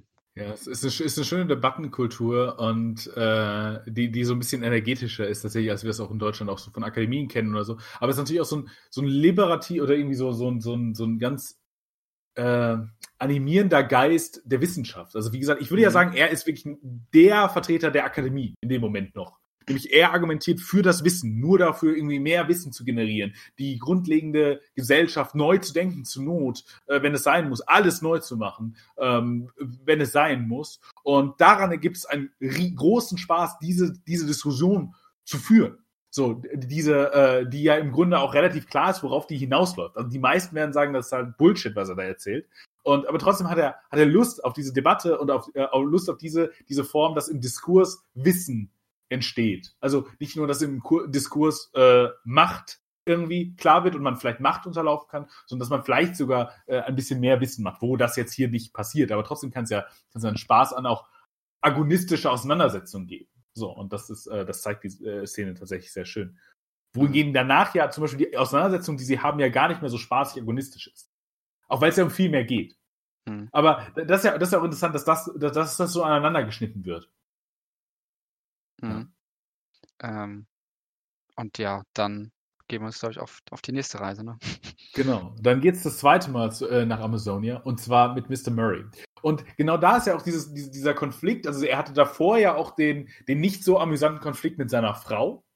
Äh, also davor gab es dieses unter Männern sehr euphorisierte, energetisierte Konflikt. Und seine Frau reagiert auch viel, viel mehr Rationalität, als diese Männer das da tun. Diese, die, die, äh, die versuchen ihn ja vor allem zu dekonstruieren als irgendwie Spinner oder, oder sonst was, um ihn lächerlich zu machen und so. Und seine Frau und er äh, haben viel mehr den Konflikt auf, äh, auf einer rationalen Ebene. Seine Frau äh, argumentiert mit der Rationalität gegen ihn. Und dagegen kommt er ja eben dann nicht an. Und deswegen muss er am Ende den patriarchalen Putdown machen. Als Fußnote nur schon mal, dass du mich zur Not daran erinnerst, ist, dass er in dieser Diskussion auch nochmal artikuliert, dass das, was ihn hervorstechen lässt und was, was, er, was ihn qualifiziert im Gegensatz zu ihr, ist, dass er ein Soldat ist und die soldatische Disziplin Disziplin und er hätte das seit Jahren geübt. Und deswegen könnte er das. Und das könne sie halt nicht, weil sie eben keine Soldatin ist. Jetzt geht er mit einem ebenfalls Nicht-Soldaten auf die Reise. Und diese ganze Reise zeigt uns mehrere Dinge. Ich verkürze die Sachen, aber die erste Sache ist, dass Murray genau die Stufen durchläuft, die er der Frau artikuliert hat. Also was er vorher als Genderdifferenz gemacht hat, körperlich zu schwach, psychisch zu schwach, äh, und er muss im Grunde jetzt ausgestoßen werden, weil es muss halt sein. Das durchläuft Murray. Murray ist zu dick und kann körperlich überhaupt nicht mithalten. Die anderen sind alle viel fitter. Danach gibt seinen Körper auf. Er ist psychisch zu schwach, einfach das, Bo äh, das, das Floß loszulassen äh, und danach an den, äh, an den Strand zu schwimmen. Er hat keine soldatische Disziplin. Äh, und deswegen äh, bringt er die ganze Situation in Gefahr. Also Murray ist im Grunde der Stellvertreter der, im Grunde der Stereotypen, der der Frau entgegengesetzt wird. Also was, was, was, ach so, was er vorher seiner Frau noch vorwirft, ist zu sagen, emotional zu sein, wo man sagt, nee, ist sie überhaupt nicht, das merkt man schon in der Argumentation, sie ist rational im Gegensatz zu dir. Auch ein bisschen emotional, dass sie mitkommen möchte, klar, aber ey, ihr seid halt ein Paar, das ist schon okay. Und Murray ist danach auch überhaupt nicht ist überhaupt nicht der Rationale, was die Männer ja immer für sich in Anspruch nehmen. Das merken wir, wie gesagt, in der Diskussion schon, dass er das auch nicht ist. Aber hier, Murray steht dann auch nochmal ein, er ist auch in dieser ganzen Auseinandersetzung mit den Natives völlig emotional, überhaupt nicht rational und allem, was danach folgt, mit seiner, äh, mit seiner Verletzung und dem, auch wenn er dann wiederkommt. Er kommt ja im Grunde als Geist, als weiterer Fluch aus dem Dschungel zurück und verfolgt diese Männer. Denn was dann ja passiert ist, sie kommen an äh, an den Ort, an dem es diesen Hinterhalt gibt. Und er hat diesen Hinterhalt bereits erwartet, äh, Farset. Und Farset ist auch vorbereitet, weil er hat im Grunde einen Plan im Kopf, so wirkt es zumindest. Er geht dorthin, stellt sich den Bogenschützen und möchte singen. Er möchte nicht auf sie schießen, er möchte es also nicht kolonial mit Gewalt, mit einer vermeintlich überlegenen Technologie oder sonst was lösen. Und also, was ja auch dumm ist, die, die outen man sie einfach und die würden sie töten. Aber das ist ein kolonialer Gedanke, dass man sich eben nicht auf einer Ebene mit dem vermeintlich untergestellten Lebewesen bezieht. Aber er versucht eine Ebene jenseits der Sprache zu finden, weil das könnte eben ein Problem sein, aber eben eine kommunikative Ebene zu finden, nämlich die Musik, die keine im Grunde Worte braucht. Also er, sie singen Worte und er zeigt auch nochmal seine, ähm, äh, sein Halstuch. Er, er gibt sich. Das Schöne an der Szene ist, es gibt noch einen Fall, der ihn im Grunde treffen würde, aber der trifft sein Buch es hat eine wunderschöne Doppelkodierung, weil er jetzt ja hier bereits uns zeigt, er ist überhaupt nicht mehr als, Kolonial, äh, als kolonialer Herr da, als derjenige, der das Ort vermessen möchte, der es für Kapitalströme zuständig macht, der es bürokratisieren möchte, sondern er ist als jemand da, der ein tatsächlicher Forscher ist, der interessiert ist an, äh, an der Kultur, an, äh, an dem Ort, an dem Wissen, was dort liegt, was alles verändern könnte. Und deswegen ist es das Buch, was durchbohrt wird von einem Pfeil. Das heißt, einerseits diese Natives werden uns auch gleich zeigen, und das tun sie dann auch, und äh, zerstören im Grunde das Medium, was sie definiert, was sie festschreibt, was im Grunde, also dieses Buch als Repräsentant einer europäischen literalisierten Historiografie. Das vernichten sie, dagegen wenden sie sich, aber gleichzeitig, weil er ein Gelehrter ist und das Buch das Medium des Gelehrten ist, verteidigt es sein Gesicht. Es rettet ihm das Leben, dass er ein Gelehrter ist, weil er dieses Buch vor sich hat. Es ist also eine Doppelfunktion. Es ist im Grunde sowas wie der, der, irgendwie das Wissen rettet uns, aber auch gleichzeitig muss das äh, Wissen dekonstruiert und zerstört werden. Und dann gehen sie über zu diesem, äh, zu diesem äh, Stamm und haben eine, äh, eine Verbindung. Äh, Murray kann da auch nicht über seine sozialen äh, Wege hinweg denken. Und äh, ihn stößt es ab, dass das Kannibalen sind, obwohl sie ihm, obwohl die Erklärung ist, dass es, dass sie nur Leute aus ihrem eigenen Stamm essen, um ihre Seele im Grunde in sich aufzunehmen. Im Grunde ist das so eine, so eine Totenritual. Und die anderen sind mit der Führung ihres, äh, ihres, ähm, ja, äh, also ihres Führers will man im Deutschen immer nicht so sagen, äh, Anführers, hat mal was vorgehängt, naja, egal, äh, dazu fähig, ihre Ordnung zu überwinden und keine Angst davor zu haben, äh, dem Essen zuzustimmen. Und äh, Farset schafft es ja, diese, diese eine elementare Verbindung zu machen, was ihn ja etwas erschließt, nämlich dessen, dass die Natives bereits längst das geschafft haben, was die Weißen für unmöglich hielten. Den Dschungel zu kultivieren. Die Felder sind nach mathematischer Präzision angelegt. Ist etwas, worauf die Weißen auch sehr stolz sind, ihre, ihre Geschichte in, äh in der Form, also in, in, der, in der Gesetztheit, in den klassischen Wissenschaften und so weiter. Aber diese Felder sind eben nicht defizitär dem gegenüber. Äh, und was sie, was sie auch noch schaffen, das ist jetzt elementar, glaube ich, dass die Natives eine Weise gefunden haben, mit der Natur zu interagieren, die symbiotisch ist. Die nicht ist diejenige des Kapitals, der Ausbeutung, der Zerstörung, der Vernichtung, sondern wenn sie jagen die Fische im Fluss, betäuben sie die und nehmen nur die, die sie brauchen. Sie fischen nicht einfach und gucken dann, wie viele sie am Ende haben. Und, und sie sind auch viel sanfter zu ihnen, denn, äh, denn wir wissen alle, wie Fischen bei uns funktioniert und wie auch damals funktioniert hat, ist ein viel brutalerer Prozess denke, ähm, man wird langsam, also spätestens jetzt hat man, glaube ich, eine Idee, worauf ich am Ende hinaus möchte, ähm, was sie machen möchten. Und das ist, glaube ich, die ganze Logik dieses, ähm, dieses, äh, dieses Apparats. Also einerseits in Murray die, die Verdorbenheit, Schwachheit der High Society, aber eben auch der vermeintlichen, die an den Frauen skizziert wird, hier auf einem Mann zu zeigen. Die Frau hätte das nämlich durchgestanden. Ähm, und eben diese fundamentale Basis und dieses komplett andere Herangehen an die Welt, an diesen Dschungel zu zeigen, den, äh, den, ähm, den die Natives haben.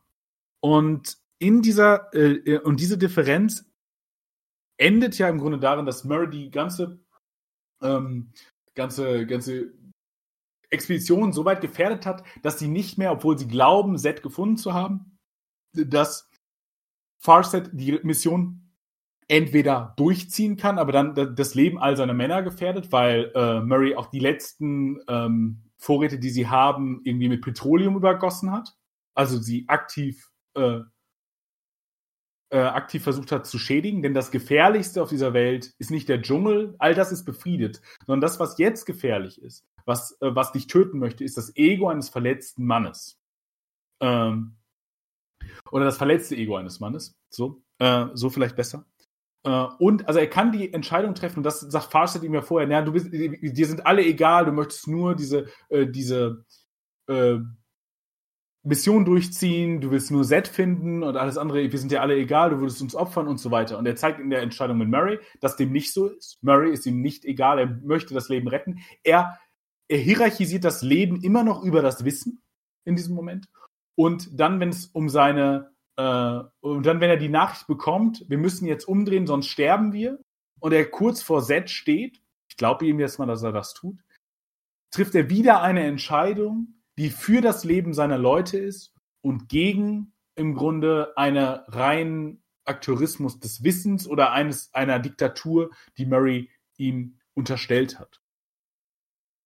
Ähm, ja, und dann ist, glaube ich, entscheidend, wie es weitergeht.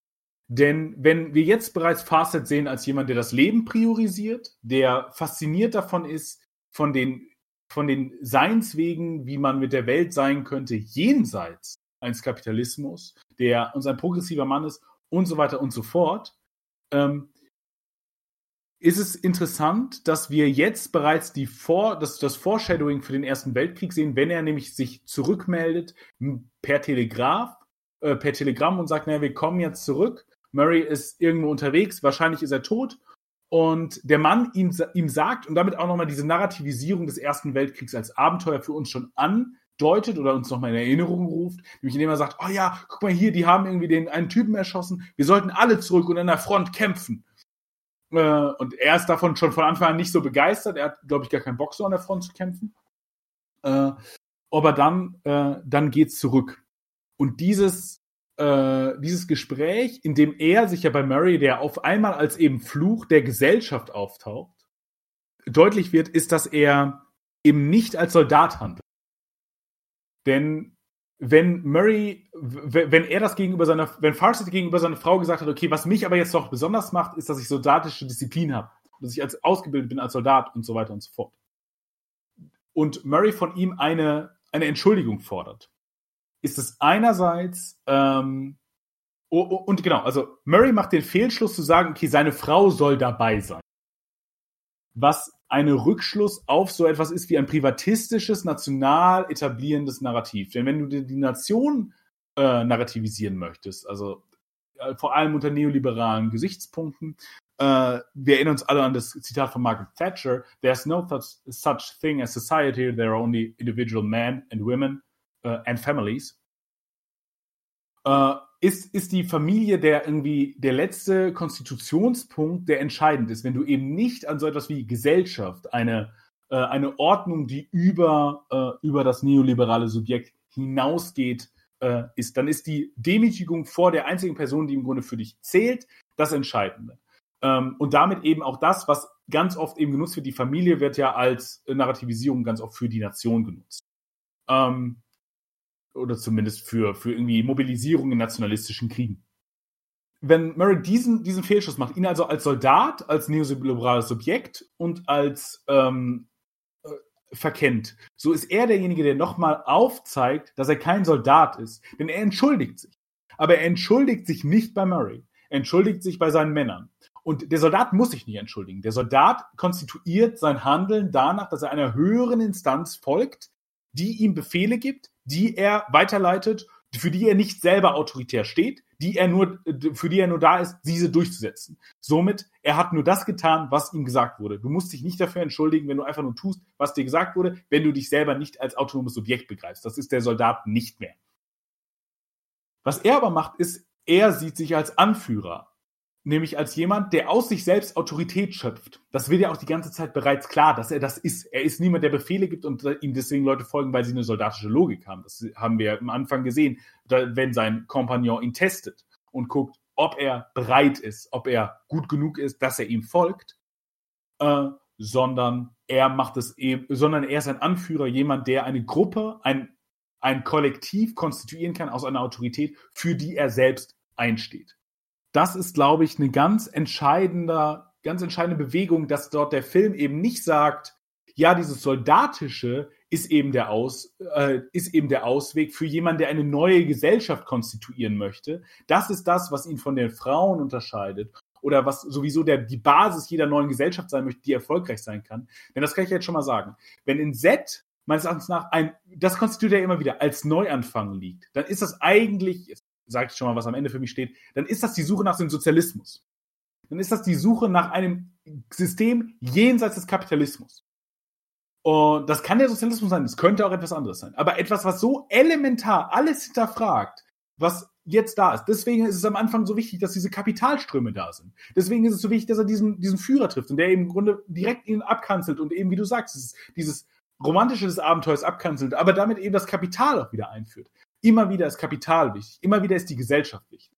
Und dass eben nicht das Soldatische der Ausweg daraus ist, sondern oder der Weg, wie man dorthin kommt. Das wäre ja eine ganz regressive und ganz problematische Sichtweise. Es ist nicht so, dass es das nicht in linken Kreisen gibt. Aber ähm, das ist eben logischerweise damit nicht der Ausweg. Und deswegen lässt, äh, nimmt der Film sich so viel Zeit, dieses, kon diesen Konflikt zentral zu verhandeln. Und der zweite Punkt, das, das meines Erachtens nach ist, warum diese Szene so lange verhandelt wird, ist, dass dieser Mann, dieser Murray, als Geist einer oder als Fluch einer Gesellschaft aus diesem Dschungel, aus diesem Abenteuer zurückkommt. Nämlich als die Gesellschaft des Kapitalismus, die machtgeil ist, die Angst hat, das zu verlieren, was sie besitzt. Nämlich er hat Angst, seinen Stand, seinen Status und sein, seine Reputation zu verlieren. Wie du eben sagst, er wirft ihm, glaube ich, auch an den Kopf dann irgendwie, dass all das nur irgendwie äh, Schall und Rauch ist, äh, was er hat. Äh, all das zu verlieren und deswegen bereit ist, Leben noch und nöcher zu ähm, zu, zu riskieren. Und deswegen ist es dann eben logisch zu sagen, und hier, dann geht er jetzt noch kurz zur Familie und aber Murray sagt kurz bevor er den Raum verlässt, ich werde ihm das noch heimzahlen.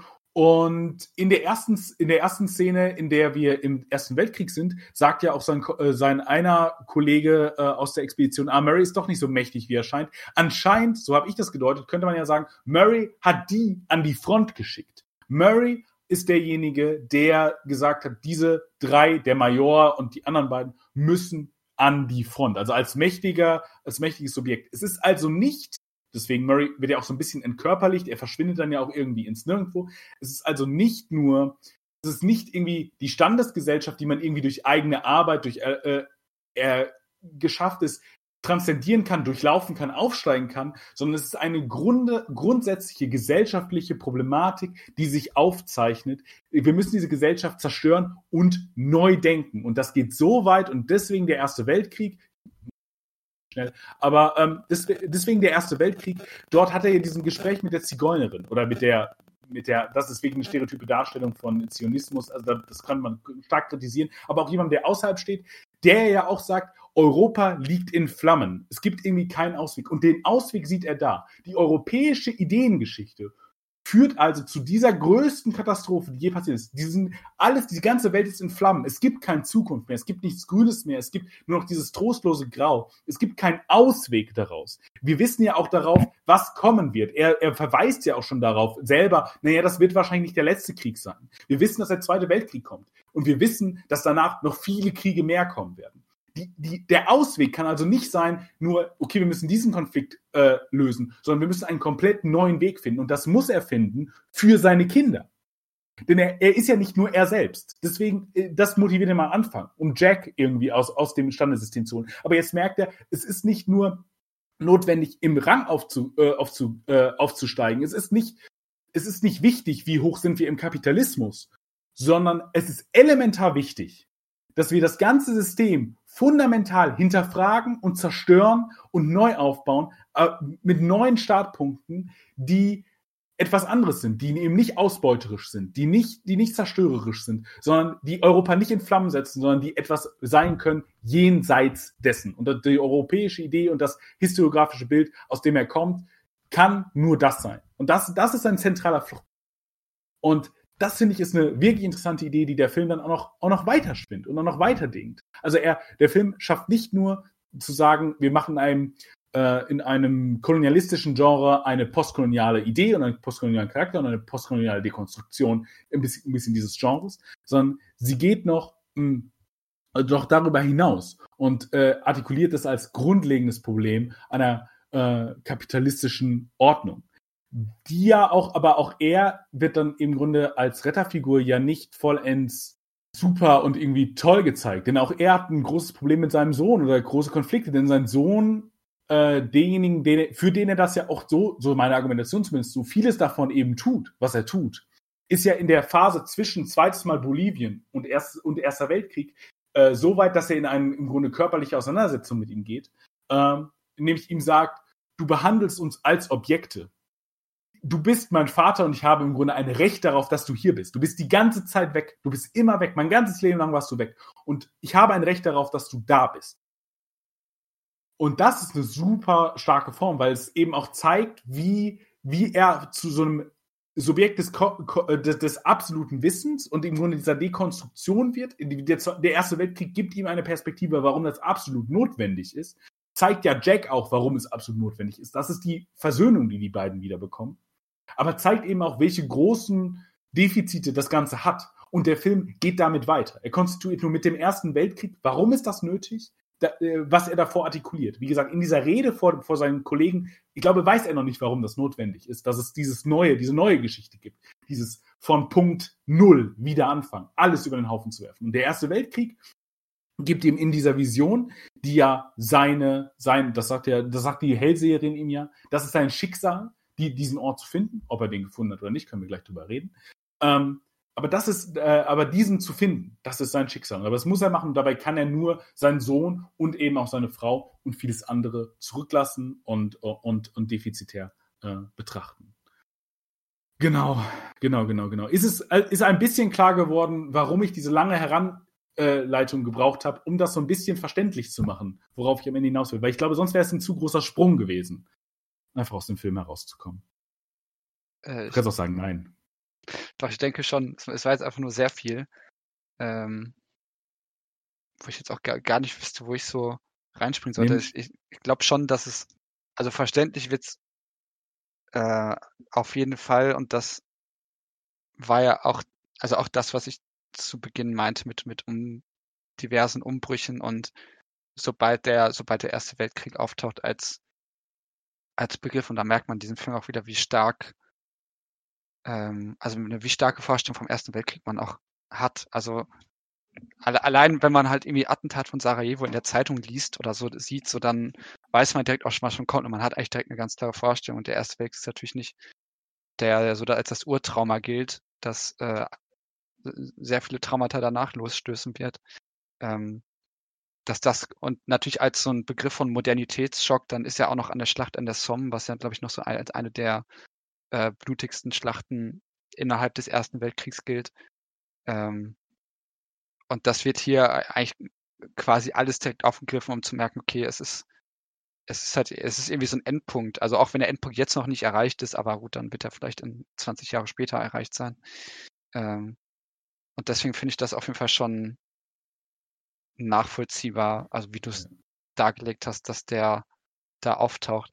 Und gleichzeitig hat der Film da auch eine gewisse ähm, greift der natürlich, aber also ich, ich, das, das, das finde ich halt eh als Thema so spannend, das ist irgendwie nur als Randnotiz, halt, sind halt diese, diese Ereignisse, die man irgendwie so gut kennt oder zu kennen scheint und die so stark kodiert sind. Äh, weil das, das frage ich mich immer so ein bisschen, haben die, ob die, ob die Leute damals wirklich so, äh, wenn er dann halt, also wenn der, der Mann dann berichtet, es gab dieses Attentat und dann sagt er irgendwie, ja, jetzt haben wir mal Fritz einen auf die Rübe oder so, irgendwie sowas so. Mhm. Äh, und ich mich dann immer so denke, so ist das, also sobald man das hört, hat man natürlich irgendwie so eine, so eine Vorstellung. So, ich wüsste nicht, wie die Leute auf der Straße sprechen würden in London um 1910 oder so, weil, aber jeder weiß irgendwie, äh, sobald solche Ereignisse kommen, dann weiß man, okay, dann fallen scheinbar solche Sätze oder irgendwie alles Gute mhm. Willi, irgendwie wird dann auf so eine, auf so eine fette Bombe geschmissen, äh, geschrieben. Ähm, und das sind aber halt so der Momente, wo der Film dann auch eine, eine Zeit einfängt. Ähm, und da gibt's halt gar nicht so wenige von. Deswegen, ja, also ich war im ersten Moment ein bisschen irritiert, weil ich dachte jetzt, warum kommt denn der jetzt noch auf? Machen die das jetzt nur, weil es jetzt halt seine Biografie sein soll? Äh, aber mhm. nee, da hast du jetzt schon sehr viel zugesagt. Ich, ich glaube, ich könnte da auch mhm. gar nichts mehr sonst weiter zu ergänzen. Ich würde noch gerne zwei Dinge zu dieser Episode ergänzen, dann, müssen wir auch, dann gehen wir auch weiter. Aber ähm, die eine Sache ist, dass ich spannend finde, dass der Major ja auch bereits ein Kollektiv versucht zu konstituieren, was jenseits der Nation ist. Also er geht ja auch in seiner Rede vor diese, bevor sie aus dem Schützengraben rauspreschen, äh, sagt er ja auch, ja, und irgendwie, ähm, irgendwie, ihr habt zwar Frauen und so, aber das ist alles egal und wir sind irgendwie füreinander da. Also so ein ganz klassisches Narrativ, was wir auch kennen aus Kriegsfilmen. Also die, diese Narration, irgendwie, man ist füreinander da. Was aber gleichzeitig ein Kollektiv so jenseits auch von so Verortungen in der Nation versucht zu sein. Und dann ist es aber auch eine Figur, die für mich jetzt immer wichtiger wird, nämlich die Robert Pattinson-Figur, die sagt, ja, und jetzt erschießen wir mal ein paar Deutsche. Also das, und er sagt, ja genau. Ähm, also der das wieder auf die Idee von Nationalität herunterbricht. Denn bei all dem, was er da im Grunde auch versucht, und äh, ist er auch immer, glaube ich, ein bisschen ein Verblendeter. Einer, der das nicht ganz, nicht, nicht ganz die Ordnung versteht, in der er äh, jetzt ist. Denn natürlich ist dieser Krieg immer noch ein Krieg gegen eine Nation, von einer Nation für eine Nation. Natürlich kann man darin versuchen, Kleinstkollektive zu etablieren oder eine neue Gesellschaft zu etablieren. Aber erstmal die Nation völlig rauszurechnen, ist natürlich dumm. Das ist ein, es ist ein nationalistischer Konflikt. So. Und was eben auch schön ist, ist, dass er in diesem Moment ja sein, seine Sicht verliert. Wenn das, wenn das Senfgas oder was das, äh, nee, Senfgas wird es wahrscheinlich nicht sein. Chlorgas. Chlorgas, Chlorgas, Senfgas war Zweiter Weltkrieg, ne? Ähm, äh, Chlorgas, äh, ihn trifft, verliert er ja im Grunde erstmal seine Möglichkeit zu sehen.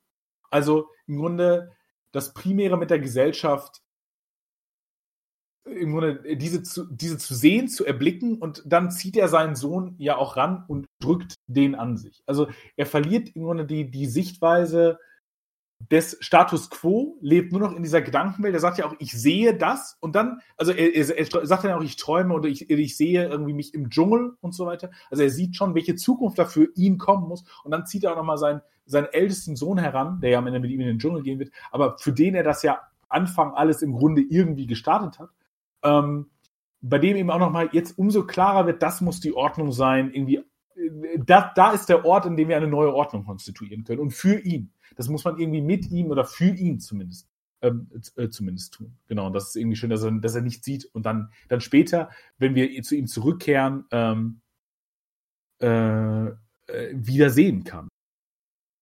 Weil jetzt etwas in diesen Film ein, äh, einströmt, bei dem ich sagen würde, auch das ist klug. Nämlich die Kolonialzeit endet nicht äh, mit den europäischen Großmächten. Die Kolonialzeit äh, geht weiter. Und deswegen kommen auf einmal die Zeitungen und deswegen kommt auf einmal das, wovon die, von der Reporter ihm berichtet, Amerika. Amerika zieht aus mit, mit, mit Flugzeugen und äh, bewaffneten Männern, um die Stadt Z zu finden. Die nächste imperiale Macht, die das mit kolonialem Impetus lösen will, diese, diese Konflikte, ist am Horizont. Äh, das, wir sind hier immer noch zwischen Erster und Zweiter Weltkrieg, aber das ist natürlich eine, eine Sicht, auch, auch gleichzeitig eine Perspektive für uns, zu, zu zeigen, jenseits des Zweiten Weltkriegs und jenseits der kolonialen Probleme ist Amerika jetzt gerade die größte Kolonialmacht, die im Grunde immer noch mit äh, mit Schrecken und mit irgendwie Waffengewalt, nicht mit Verständnis, mit äh, ähm, also, also nicht Entdecker ist wie er. Das ist ja sein Antrieb, dann zu sagen, okay, wir müssen im Grunde, wir müssen äh, erforschen, wir müssen Verständigung erzeugen und nicht wieder Krieg führen und kolonialen Impetus äh, beziehen und eben damit auch Kapitalinteressen eingegliedert sind. Wie gesagt, ich halte das für elementar. Ähm, und Amerika ist ja auch das Land des Kapitalismus schlechthin. Ähm, um dann eben auch zu sagen, okay, das ist einerseits Verweis auch auf die heutige Zeit. Ich habe ja schon gesagt, in meinen Augen ist ja nur ein trojanisches Pferd, um über heute zu reden auch. Aber das ist eben dann eben auch der Verweis, weil es ja auch so zwischen zwei Weltkriegen ist, zwischen dem ersten und dem zweiten.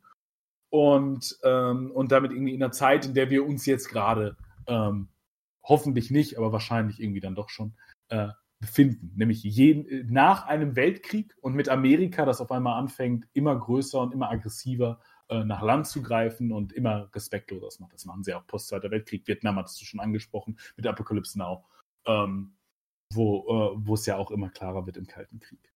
Genau, und deswegen finde ich diese, diese direkte Artikulation Amerikas klar. Und der junge Jack sieht ja auch bereits, dass es keine, kein sicheres Leben mehr gibt. Es gibt keinen sicheren Ort. Es gibt kein Jenseits des Kapitalismus mehr. Es gibt kein Jenseits des Kriegs, kein Jenseits europäischer Ideologie, kein Jenseits. Dieses Jenseits müssen sie jetzt finden. Vater und Sohn. Derjenige, der, der das erste Mal diese Perspektive aufgezeigt hat und derjenige, für den er es gemacht hat und der darauf elementar angewiesen ist. Der Vater würde wahrscheinlich noch in dieser Zeit irgendwie überleben oder als alter Mann sterben. Der Sohn aber ist ein junger Mann, äh, bei der ja auch sagt, viele Leute meines, meines Alters sind an der Front im Ersten Weltkrieg gestorben. Und es sagt uns niemand, das sagt er in Argumentation mit der Mutter, die, die das ihm ja scheinbar gesagt haben sollte. Und wer sagt uns, dass sich das nicht wiederholen wird? Und wir wissen ja alle auch, es wird sich wiederholen. So, das ist ja, kein, äh, ist ja nichts mehr. Und deswegen ähm, muss müssen die beiden äh, im Grunde handeln. Deswegen müssen sie wieder, müssen sie wieder versuchen, Wissen äh, zu generieren. Und zwar jenseits von, äh, von dem, was, äh, was, äh, äh, was das Militär und was die Gewalt ermöglicht und was eben der koloniale und kapitalistische Impetus ist. Was dabei aber die beiden im Grunde meines Erachtens nach so ein bisschen vergessen, ist, dass sie Geld brauchen. Und dass sie damit vor allem der alte Fawcett Teil, so ein bisschen zumindest, wo er vorher im Grunde immer der Rebell war, der gegen die Gesellschaft äh, argumentiert hat, ist er jetzt derjenige, der über die Massenmedien auf einmal, die werden nämlich jetzt auf einmal wichtig, die Medialität wird unglaublich wichtig in diesem letzten Kapitel, eingefangen wird. Und zwar und Teil eines Establishments. Er ist irgendwie Teil, er, er, er dient irgendwie dazu, Kapitalinteressen zu vertreten, weil diese Zeitungen sponsoren, der muss, braucht große Mengen von Geld und dann will das britische, äh, die britische äh, Krone oder die britische Gesellschaft sich auch nicht lumpen lassen und beteiligt sich auch an der Expedition äh, äh mit, äh, mitteilen. Und das Interessante ist dabei, dass Fawcett, also der Alte, immer vorn steht und Tom Holland, also der Junge, sein Sohn, übrigens irre, dass Tom Holland 2016, ey, entdeckt, cool, ähm, immer hinten steht. Bei all dem, äh, so wenn, wenn er eben in diesen Hinterzimmern ist, so mit, mit, mit, der, mit der Gesellschaft redet. Vor den Medien ist Tom Holland da, aber er muss auch vom Vater äh, eingeleitet werden. Oder er ist nicht im Grunde die Figur für die Medien. Er ist jemand, der auch da ist, äh, der auch bejubelt wird. Aber dann im Hinterzimmer ist es, ähm, ist es äh, Forsted, also der Alte, äh, Forsted, der bejubelt wird, der diskutiert und Tom Holland, der Sohn, steht dahinter. Er ist im Grunde, also er ist noch der Externe dieser Ordnung. Und äh, das, hingehend ist aber schon etwas, wo Forsted vorher im Grunde immer jemand, der war, der dagegen agiert hat, gegen die Gesellschaft. Und auf einmal ist er so, hat das Kapital so um sich gegriffen, so könnte man ja auch sagen, und die, Kapitalisierung, dass alles, auch jede, auch jede Gegenform, also Mark Fisher nennt das Capitalist Realism. Ähm, also, das ist eine der Bewegungen. In seinem kleinen Büchlein Capitalist Realism ist das erste Kapitel, äh, die äh, schreibt auch über Nirvana und so. Also die Form, dass der Kapitalismus auch jede Kapitalismuskritik im Grunde zu Geld über, äh, äh umwandelt und deswegen sich ähm, Kurt Cobain äh, nur noch erschießen kann, weil auch seine antikapitalistische Musik läuft auf MTV. Äh, da kann er gar nicht viel gegen tun. Und es gibt also keinen Ausweg mehr im Grunde aus dem Kapitalismus und auch das merkt äh, merkt Forsyth nicht mehr. Er merkt nicht mehr, dass er kein Gegenpol der Gesellschaft ist, sondern Teil dessen. Aber gleichzeitig ist er natürlich, geht er nicht vollends auf. Er ist immer noch derjenige, der irgendwie ein utopisches anderes sucht und so weiter und so fort. Und deswegen ist das, dass sie von dem Stamm äh, äh, da gefunden werden und im Grunde in so einem spirituellen Ritual ähm, ja gesagt wird, mh, hm, naja, also er ist weder einer von uns, also einer der Natives, die dort, äh, dort richtig sind und irgendwie eine andere Verbindung vielleicht auch mit der Welt haben. Aber er ist auch keiner von ihnen. Wir müssen gucken, was wir mit ihm machen. Und jetzt, um der Essentialisierung zu, äh, zu entgehen, das halte ich nämlich für ganz entscheidend, dass wir uns nochmal überlegen, welches Gespräch sie nämlich mit seiner rechten Hand, was er mit seiner rechten Hand hat, äh, mit Harry Costin hat, also mit Robert Pattinson, der sagt, ich komme nicht mit, für mich geht es jetzt um etwas, ich habe Frau und Kinder, dann sagt er, naja, also, aber ich hatte jüngeres Kinder und so weiter und überlegt nochmal und so. Und dann fragt er ihn, glaubst du nicht mehr an Set? Und er sagt, doch, ich glaube an Set, aber ich glaube nicht, dass du dort alle Antworten finden wirst, die du dort suchst. Und ich glaube, das sollten wir uns auch nochmal ganz bewusst machen. Denn wenn wir glauben würden, dort finden wir Antworten, dann ist das eine, dann ist das eine große, ganz, ganz große Gefahr, die sowieso besteht, aber eine Reessentialisierung dieser Natives und dieses Ortes zu machen, dort Antworten zu finden ich glaube, was, was wir dort finden, ist eine Verunsicherung. Das, was Fawcett im Grunde ganz am Anfang ähm, äh, skizziert für uns in diesem Gespräch. Was wir dort finden, ist eine Verunsicherung, was wir an diesem Ort, jenseits des Kapitalismus, also den Gedanken jenseits des Kapitalismus finden, äh, kann nur eine Verunsicherung sein. Und was wir in anderen Gesellschaften und so weiter finden können, ähm, äh, kann eben immer nur Verunsicherung sein, keine Antwort. Und auch das ist, äh, auch das, das ist ein Problem, was er hat, denn er sucht nach Antworten das kann uns der Film jetzt nicht erfüllen. Da, da könnte er nicht sagen, nicht nur weil die historische Figur irgendwann einfach verloren gegangen ist, sondern auch, weil wir natürlich keine Antwort darauf haben, was jenseits des Kapitalismus sein könnte. Ich würde ja sagen, sie suchen Sozialismus. Aber, also könnte man sagen, also moderne Form, modernisierte Sozialismen. Hm. Aber vielleicht auch einfach nur etwas jenseits des Kapitalismus. Das haben wir nicht. Das kann er logischerweise also irgendwie nicht finden. Und deswegen ähm, also weil er eben glaubt, Antworten zu finden und weil er im Grunde Teil eines Systems geworden ist, äh, zu dem er nie Teil sein wollte und äh, bei dem es elementar ist, dass er nicht Teil wird, glaube ich, ähm, wird er dann am Ende auch gefangen mit seinem Sohn. So die Argumentation des Films, wie gesagt, nicht der historischen Figur. Die historische Figur hatte einfach Pech. Ähm, oder hatte Glück oder wie auch immer.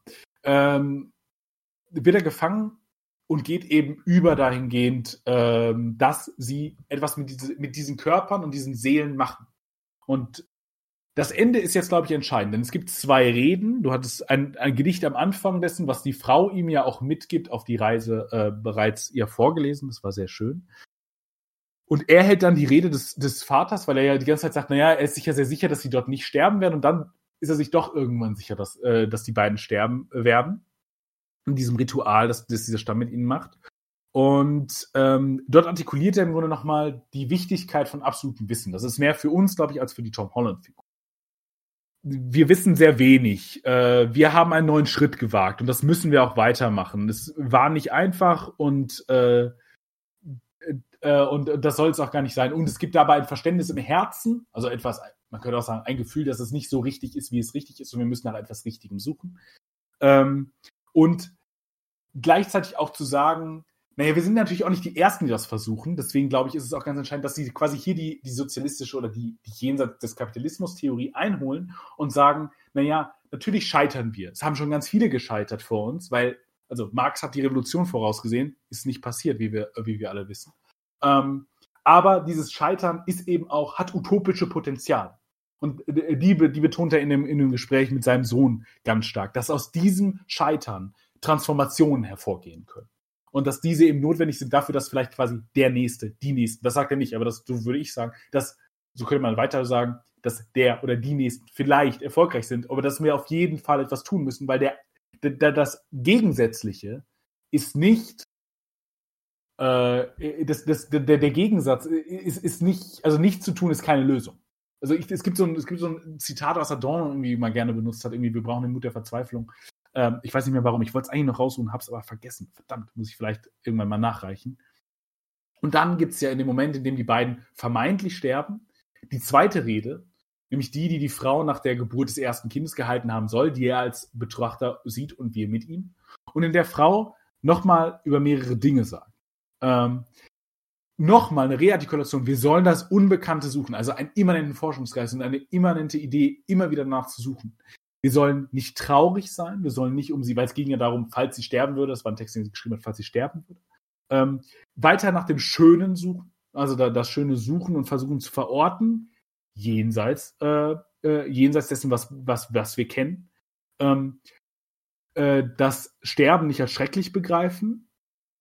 Ähm, und, und das ist eigentlich interessant, dass sie darauf endet, wofür wäre sonst der Himmel da? Der Himmel steht hier, glaube ich, in einerseits dafür zu sagen, wofür wäre der Himmel als Perspektive dessen, dass immer etwas da noch ist. Also wir können nicht aufhören zu machen. Weil in dem Gedicht, was du gesagt hast, geht es ja um einen Mann, der gesagt hat, dem gesagt wurde, hier endet die Kultur und er hat es geglaubt. Und das ist die, das ist das, Tragische. Und das holt dieses, das, was sie da schreibt, wieder ein. Das, das wäre tragisch, wenn du das glaubst. Dass der Himmel geht immer weiter. Es, der Himmel ist, verspricht immer etwas Jenseitiges und daran zu glauben, äh, das ist es wert. Und das bringt immer noch die zweite Dimension ein. Himmel eröffnet natürlich immanent religiöse Assoziationen. Und auch das kann man sagen. Wofür wäre sonst der Himmel? Ist natürlich ein kluger Satz. Wofür äh, konstruieren wir Religion? Wofür konstruieren wir Heilsversprechen im Jenseits, wenn wir uns nicht trauen, im Diesseits ähm, weiterzudenken, versuchen göttliche Ordnung einzusetzen, von mir aus. Also könnte man ja sagen. Oder indem, indem wir nicht versuchen, ähm, wenn wir den Himmel quasi als sicher, also das, das Paradies als Sicherheitsnetz haben, dann lass uns doch versuchen, in dieser Welt risikoreicher zu sein, nicht diese Welt zu zerstören, sondern sie weiterzuentwickeln, sie besser zu machen. Denn was passiert im schlimmsten Fall? Das ist jetzt vielleicht eine sehr starke stoische Position, wenn man das so deutet, wie die Stoiker, die gesagt haben, was soll schlimmsten Fall passieren, schlimmsten Fall sterbe ich. Ähm, äh, genau. Und, äh, und dass, äh, dass also das passiert, dass diese Transformation selbst in der Religion immanent oder dass, dass wir selbst aus der Religion nicht einen Status quo reproduzieren sollten, sondern daraus eben Mut fassen sollten zu einer Revolution, zu einer Evolution. Aber ich würde glaube ich sagen, dass dieser Film eher für eine Revolution als für eine Evolution äh, äh, sich verspricht.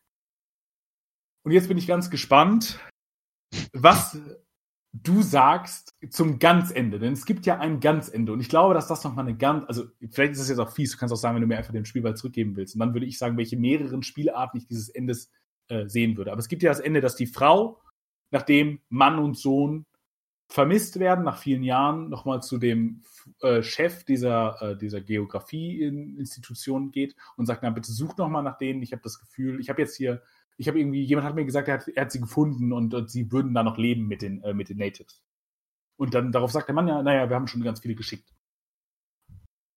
Und Lukas, wie hast du dieses Ende verstanden? Lebt Fawcett noch? Weil, achso, ich kann ja vielleicht noch mal zu Ende erzählen. Sie holt dann den Kompass raus und sagt, diesen Beweis hat er mir mitgebracht.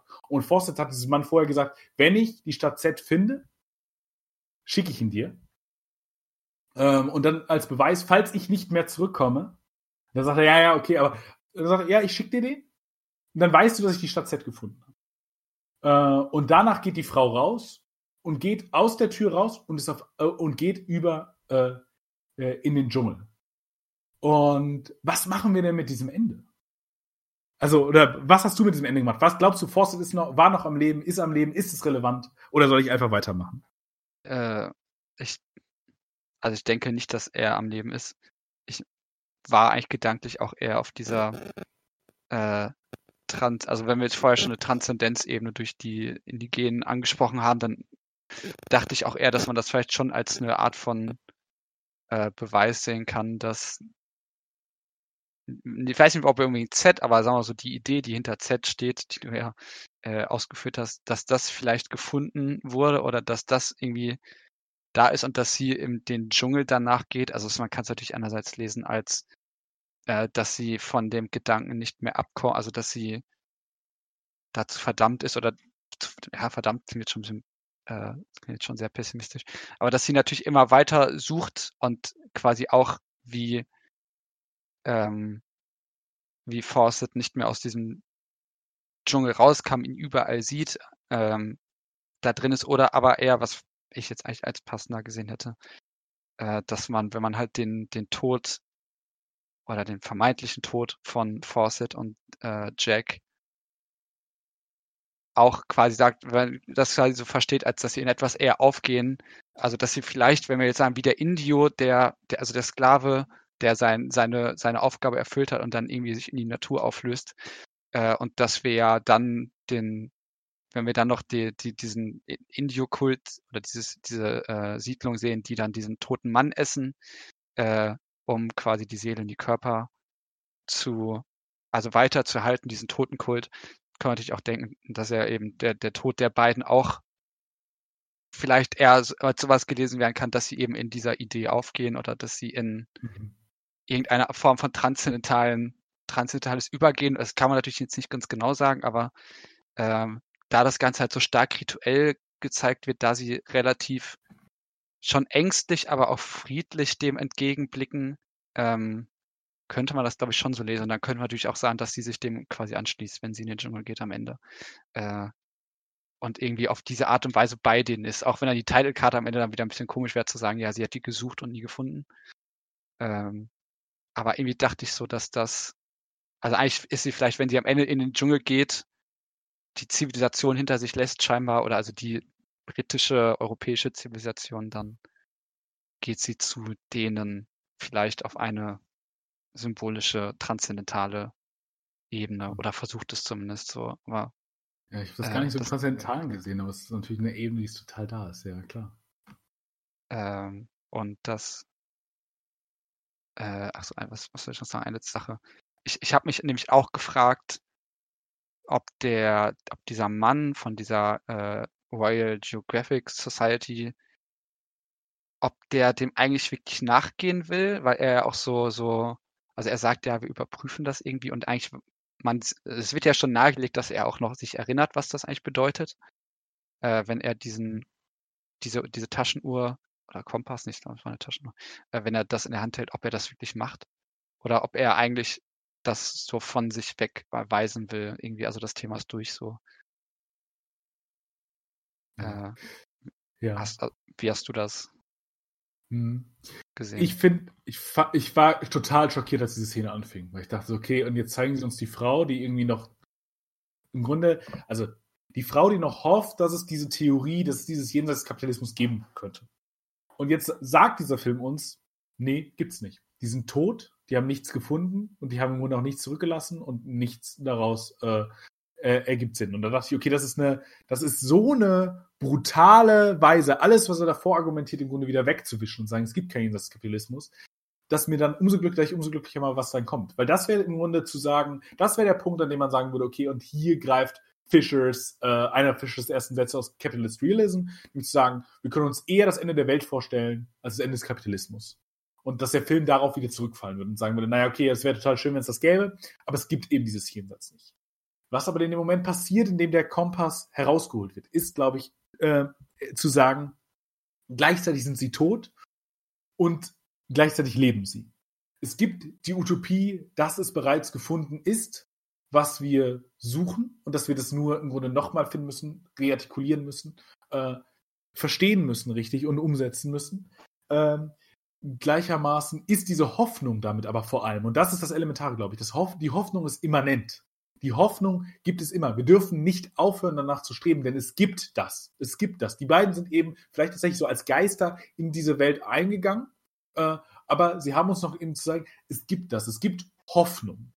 Und darüber, dass sie de, die eine Leerstelle dieses Films, nämlich so ein bisschen die Genderfrage, weil Frauen konnten vorher nicht äh, pa passieren ähm, in dieser Welt. Sie konnten diese Welt nicht mitgestalten. Sie konnte diese äh, Archäologie, äh, sie konnten diese archäologischen Missionen, dieses neue Gesellschaft versuchen zu denken, neue Gesellschaften kennenlernen. Und das, das konnte sie nicht machen.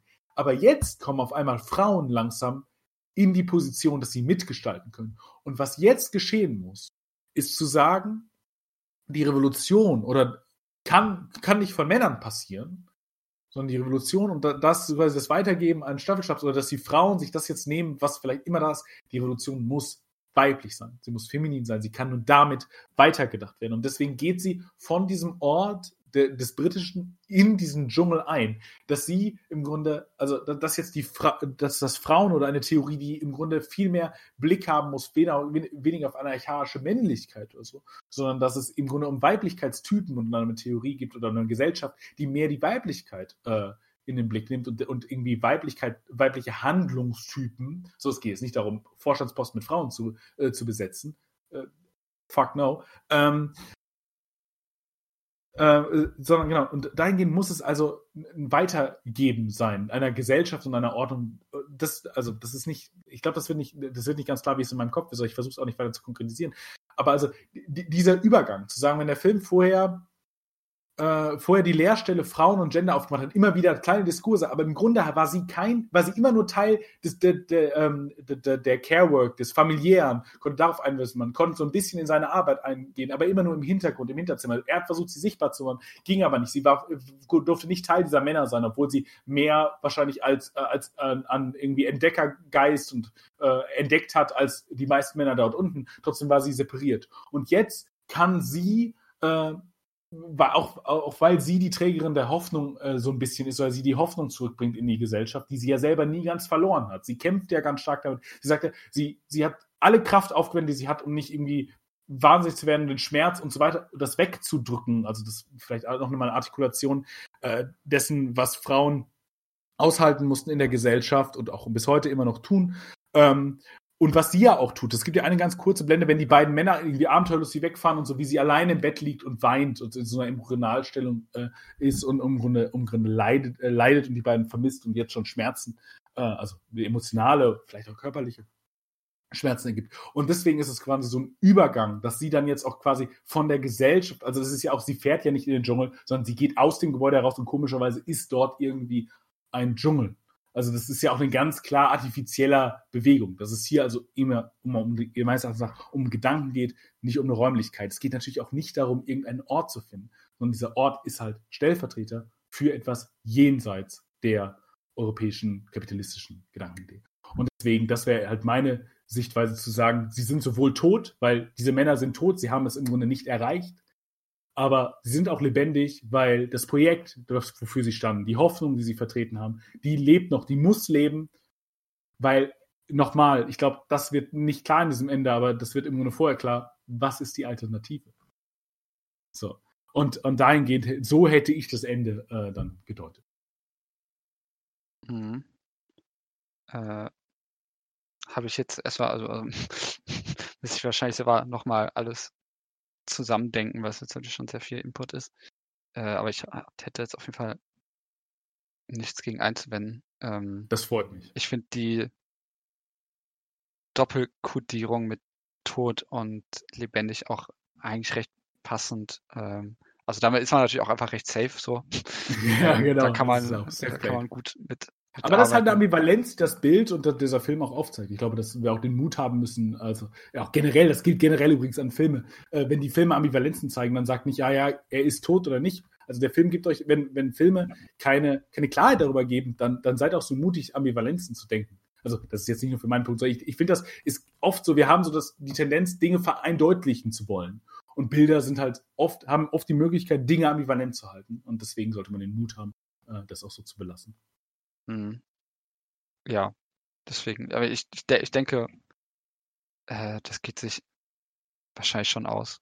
Aber ja, also da, da kann man halt so, so viel zu denken. Und das ist halt, auch, da müsste man sich wahrscheinlich echt so in diese Schnittstelle mal reinbegeben von dem, dem Buch, also wie die, wie nochmal der, der Unterschied zwischen dem Film und dem Buch ausgeht, jetzt nicht mehr unbedingt jetzt so äh, irgendwie Fakten nachzurecherchieren, was wirklich mhm. gewesen ist, sondern weil mich auch so ein bisschen mal der Antrieb dieses Buchs eigentlich interessieren würde, dass so ein bisschen äh, Pate ja für den Film stand, ähm, wie diese Ideen aufgegriffen werden. Und dann finde ich es halt, dann finde ich halt auch schon ein bisschen komisch. Also bei Filmen ist es ja generell, hm, also jetzt nicht immer so, ich weiß jetzt nicht so pauschal sagen, aber wenn Title Cards kommen am Ende und irgendwie gesagt wird, ja, das und das noch und der und äh, die sind noch drei Jahre glücklich verheiratet gewesen und haben sich dann getrennt oder eben so, dann äh, ist das immer so der Moment, wo es eigentlich immer so ein bisschen unangenehm wird oder so. Also ich bin nicht immer der mhm. größte Fan von Title Cards, äh, wenn dann irgendwie nochmal die Realität einbrechen soll und vielleicht nochmal so ein Umf und irgendwie Aktualität erzeugt und all das und das finde find ich hier dann vielleicht auch so ein bisschen aber das, Schöne aber das Schöne an dieser Title Card ist ja genau, dass sie das macht. Also dass sie sagt, diese Idee, äh, deswegen glaube ich, also deswegen wäre sie meines Erachtens, deswegen würde ich sie als Filmemacher reinmachen, äh, nämlich zu sagen, naja, diese ganzen Ideen wurden total verlacht in der damaligen Zeit. Und auch ganz lange. Aber jetzt ist es wieder so aktuell wie, wie nie zuvor. Und also das hat natürlich was mit seiner Archäologie zu tun, aber das können wir natürlich auch auf diesen ganzen Gedankenpool zu sagen, sie suchen eine Theorie des Kapitalismus. Ähm, und sie, äh, sie suchen das und eine Gesellschaft jenseits dessen und so weiter.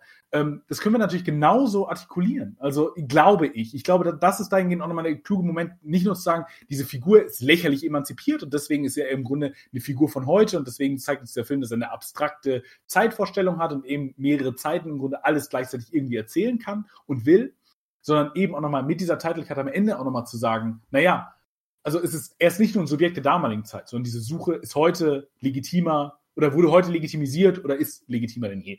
Das dahingehend, also, aber sonst bin ich total bei dir. Ich bin auch kein großer Fan von Title Cards irgendwie. Der sah eigentlich so und so aus und das und das ist eigentlich passiert und ach ja, alles gut und so weiter. Aber da fand ich, dachte ich nochmal, ach ja, das unterstützt dann irgendwie nochmal so eine, so, so, so eine Zeitschleife, also so eine, so eine These, die, diese ganze Sache im Grunde so ein etwas zu entzeitlichen. Mhm. Ja, das, das stimmt natürlich. Also hier so ein bisschen schon auch durch die, ähm, durch den Versuch halt Relevanz zu generieren. Also das, das, das wäre jetzt so eine Sache, die mich dann auch mal interessant, interessieren würde, was jetzt der, der, wie genau dieser konkrete Angelass äh, ausgesehen hat, zu sagen, okay, das Thema ist jetzt auch für die heutige Zeit relevant und warum ein James Gray als Regisseur sich gedacht hat, okay, ähm, oder also, also wo, wo jetzt nicht, nicht, dass ich jetzt nicht, dass ich jetzt die Autorentheorie hochhin will, aber das nee, nee, äh, irgendwie schon gedacht, okay, da, da steckt was hinter, auch wenn es natürlich schon in Filmen an vielen Stellen ja auch immer nicht angesprochen wird. Ja, durch eben, gesagt okay, durch den Versuch der Gegengeschichtsschreibung und äh, ich vielleicht auch eine gewisse übrigens, Wiedergutmachung ja. zu leisten. Ich bin jetzt gespannt, wie die Flitzebogen mir tatsächlich mal endlich Ad Astra anzugucken. Ich hatte ja immer Bock auf den Film, auch nach all dem, dass Leute gesagt haben, ist ganz furchtbar und warum fliegt ihr irgendwie ins, in den Weltraum, um Familienprobleme zu lösen äh, und, und, und so weiter und so fort. Also ich denke ja, na gut, es gibt, glaube ich, auch ist genauso ein guter Ort wie überall anders auch. Also äh, vielleicht bringt es ja noch was to the table, äh, dass wir das im, im Weltraum machen. Aber jetzt bin ich, ich bin total gespannt, ob Gray oder ob dieser Film nochmal in eine ähnliche Stoßrichtung in meiner Leser, der muss man ja mal sagen, das ist ja, muss man ja nicht alles so sehen, aber für mich geht und wohin der geht. Weil ich hätte ja jetzt gesagt, logisch wäre jetzt zu sagen, okay, wir müssen versuchen jetzt wenn man quasi so in Kontinuität denkt, jetzt müssten eigentlich Frauen dran sein. Aber dann haben wir halt wieder Brad Pitt, der Probleme mit seinem Papa lösen muss. Das sind halt wieder nur Männer. Also wieder, wieder nur Männer, die irgendwelche Probleme untereinander lösen. Ich habe das Astra noch nicht gesehen, aber wie gesagt, hm, das finde ich irgendwie, äh, da bin ich jetzt fasziniert, diesen Film äh, mir bald mal anzugucken. Es ist auch interessant, dass er, dass er diese etappenhaften Filme scheinbar auch äh, so interessant war. Astra ist natürlich auch, also Astra wird ja auch mal gesagt, Apocalypse Now in Space, so. Äh, ah, okay, okay. Ja, weil, also das ist auch relativ, ja, weil er sucht den, den, den Vater, der äh, irgendwo, der so ein bisschen verrückt geworden sein soll, aber irgendwo am Ende des, ah, okay. ich weiß nicht, ob ja. Sonnensystem, aber halt so ganz am Ende der Reise mhm. und da natürlich verschiedene Etappen, äh, der Mond, die da zum Teil bewohnt äh, und das natürlich auch immer mehr eine Reise ja, ins Herz der Finsternis und in das eigene und jetzt natürlich nicht so, also ich, ich finde das Privatistische okay. halt auch so ein bisschen, das war auch meine Kritik an dem Film. Also ich oh, bin dann sorry. auch eher so einer, der sagt, okay, also vielleicht, wenn ich den jetzt nochmal sehen würde, würde ich das anders sehen. Aber ich dachte mir auch so, okay, für die Bilder, die ihr schafft und für das Setting hätte es irgendwie doch einen interessanteren Konflikt gegeben als ein Vater-Sohn-Konflikt. Aber äh, ja, keine Ahnung, vielleicht sehe ich den nochmal irgendwann und denke dann anders drüber nach. Weil äh, es, gibt, es gibt gewisse große YouTuber, die wir sehr gerne schätzen, die dem auf Letterboxd, glaube ich, 5 von 5 gegeben haben. Also, äh, Echt? Und jetzt, und jetzt Namen nennen. Oder, okay, okay, nenne ich doch, äh, ein gewisser Herr Hein hat äh, oh, ja. ganz großartig. Naja, ja, Aber, naja, mal gucken. Schau, schauen wir mal. Vielleicht sprechen wir da mal irgendwann drüber. Ähm, aber ja, also auf jeden Fall die, die, die Reise, in, die etappenhafte Reise irgendwohin ins, in vielleicht den leichten Wahnsinn auch nicht, scheint sehr zu interessieren. Ähm, ich glaube, dann kommen wir ein bisschen noch zum Ende, weil wir auch schon sehr. Ja. Es, es tut mir so leid, du hast mich als Robert Pattinson-Figur angekündigt und ich habe das genau Gegenteil gemacht. Robert Pattinson redet. Du hast, du hast, du hast, du hast die, und ich die rede, Charlie Hannem-Rede gehalten. Ich habe halt die Charlie Hannem-Rede die ganze Zeit gehalten. Ja, genau. Es, es, es, tut mir ein bisschen leid, aber das, äh, das musste raus und ich habe das für die produktivste Struktur gehalten. Ich, ich, denke auch, wenn man sich das, äh, wenn man sich das Skript runterlädt, dass wir noch was sicher noch zur Verfügung stellen, dann. Äh, okay. Aber äh, also da, da ist auf jeden Fall schon sehr viel drin gewesen. Und das ist ja auch, das war auf jeden Fall eine Kohärenz drin. Das kann man ja nicht absprechen, die dadurch zustande gekommen ist. Okay. Wir nehmen jetzt einfach wieder häufiger auf und dann bin ich wieder besser darin, meine Gedanken für andere Leute zu sortieren und muss mir nicht so, so, so simple Krücken nehmen, wie ich, lau ich laufe den Film entlang. ja, das machen wir auch echt selten eigentlich. Ne? Das machen wir total selten. Ich, ich bin ja eigentlich auch großer Feind von, das zu machen. Aber ich, da, bei dem Film habe ich es tatsächlich für sinnvoll erachtet. Mhm. Retrospektiv muss man das hinterfragen, glaube ich. Aber, äh, aber in dem Moment schien es mir richtig. Okay. Naja. Ähm, schreibe ich gerade noch, ob, weil wir haben jetzt schon so lange vor, ob das jetzt noch sinnvoll wäre zu sagen.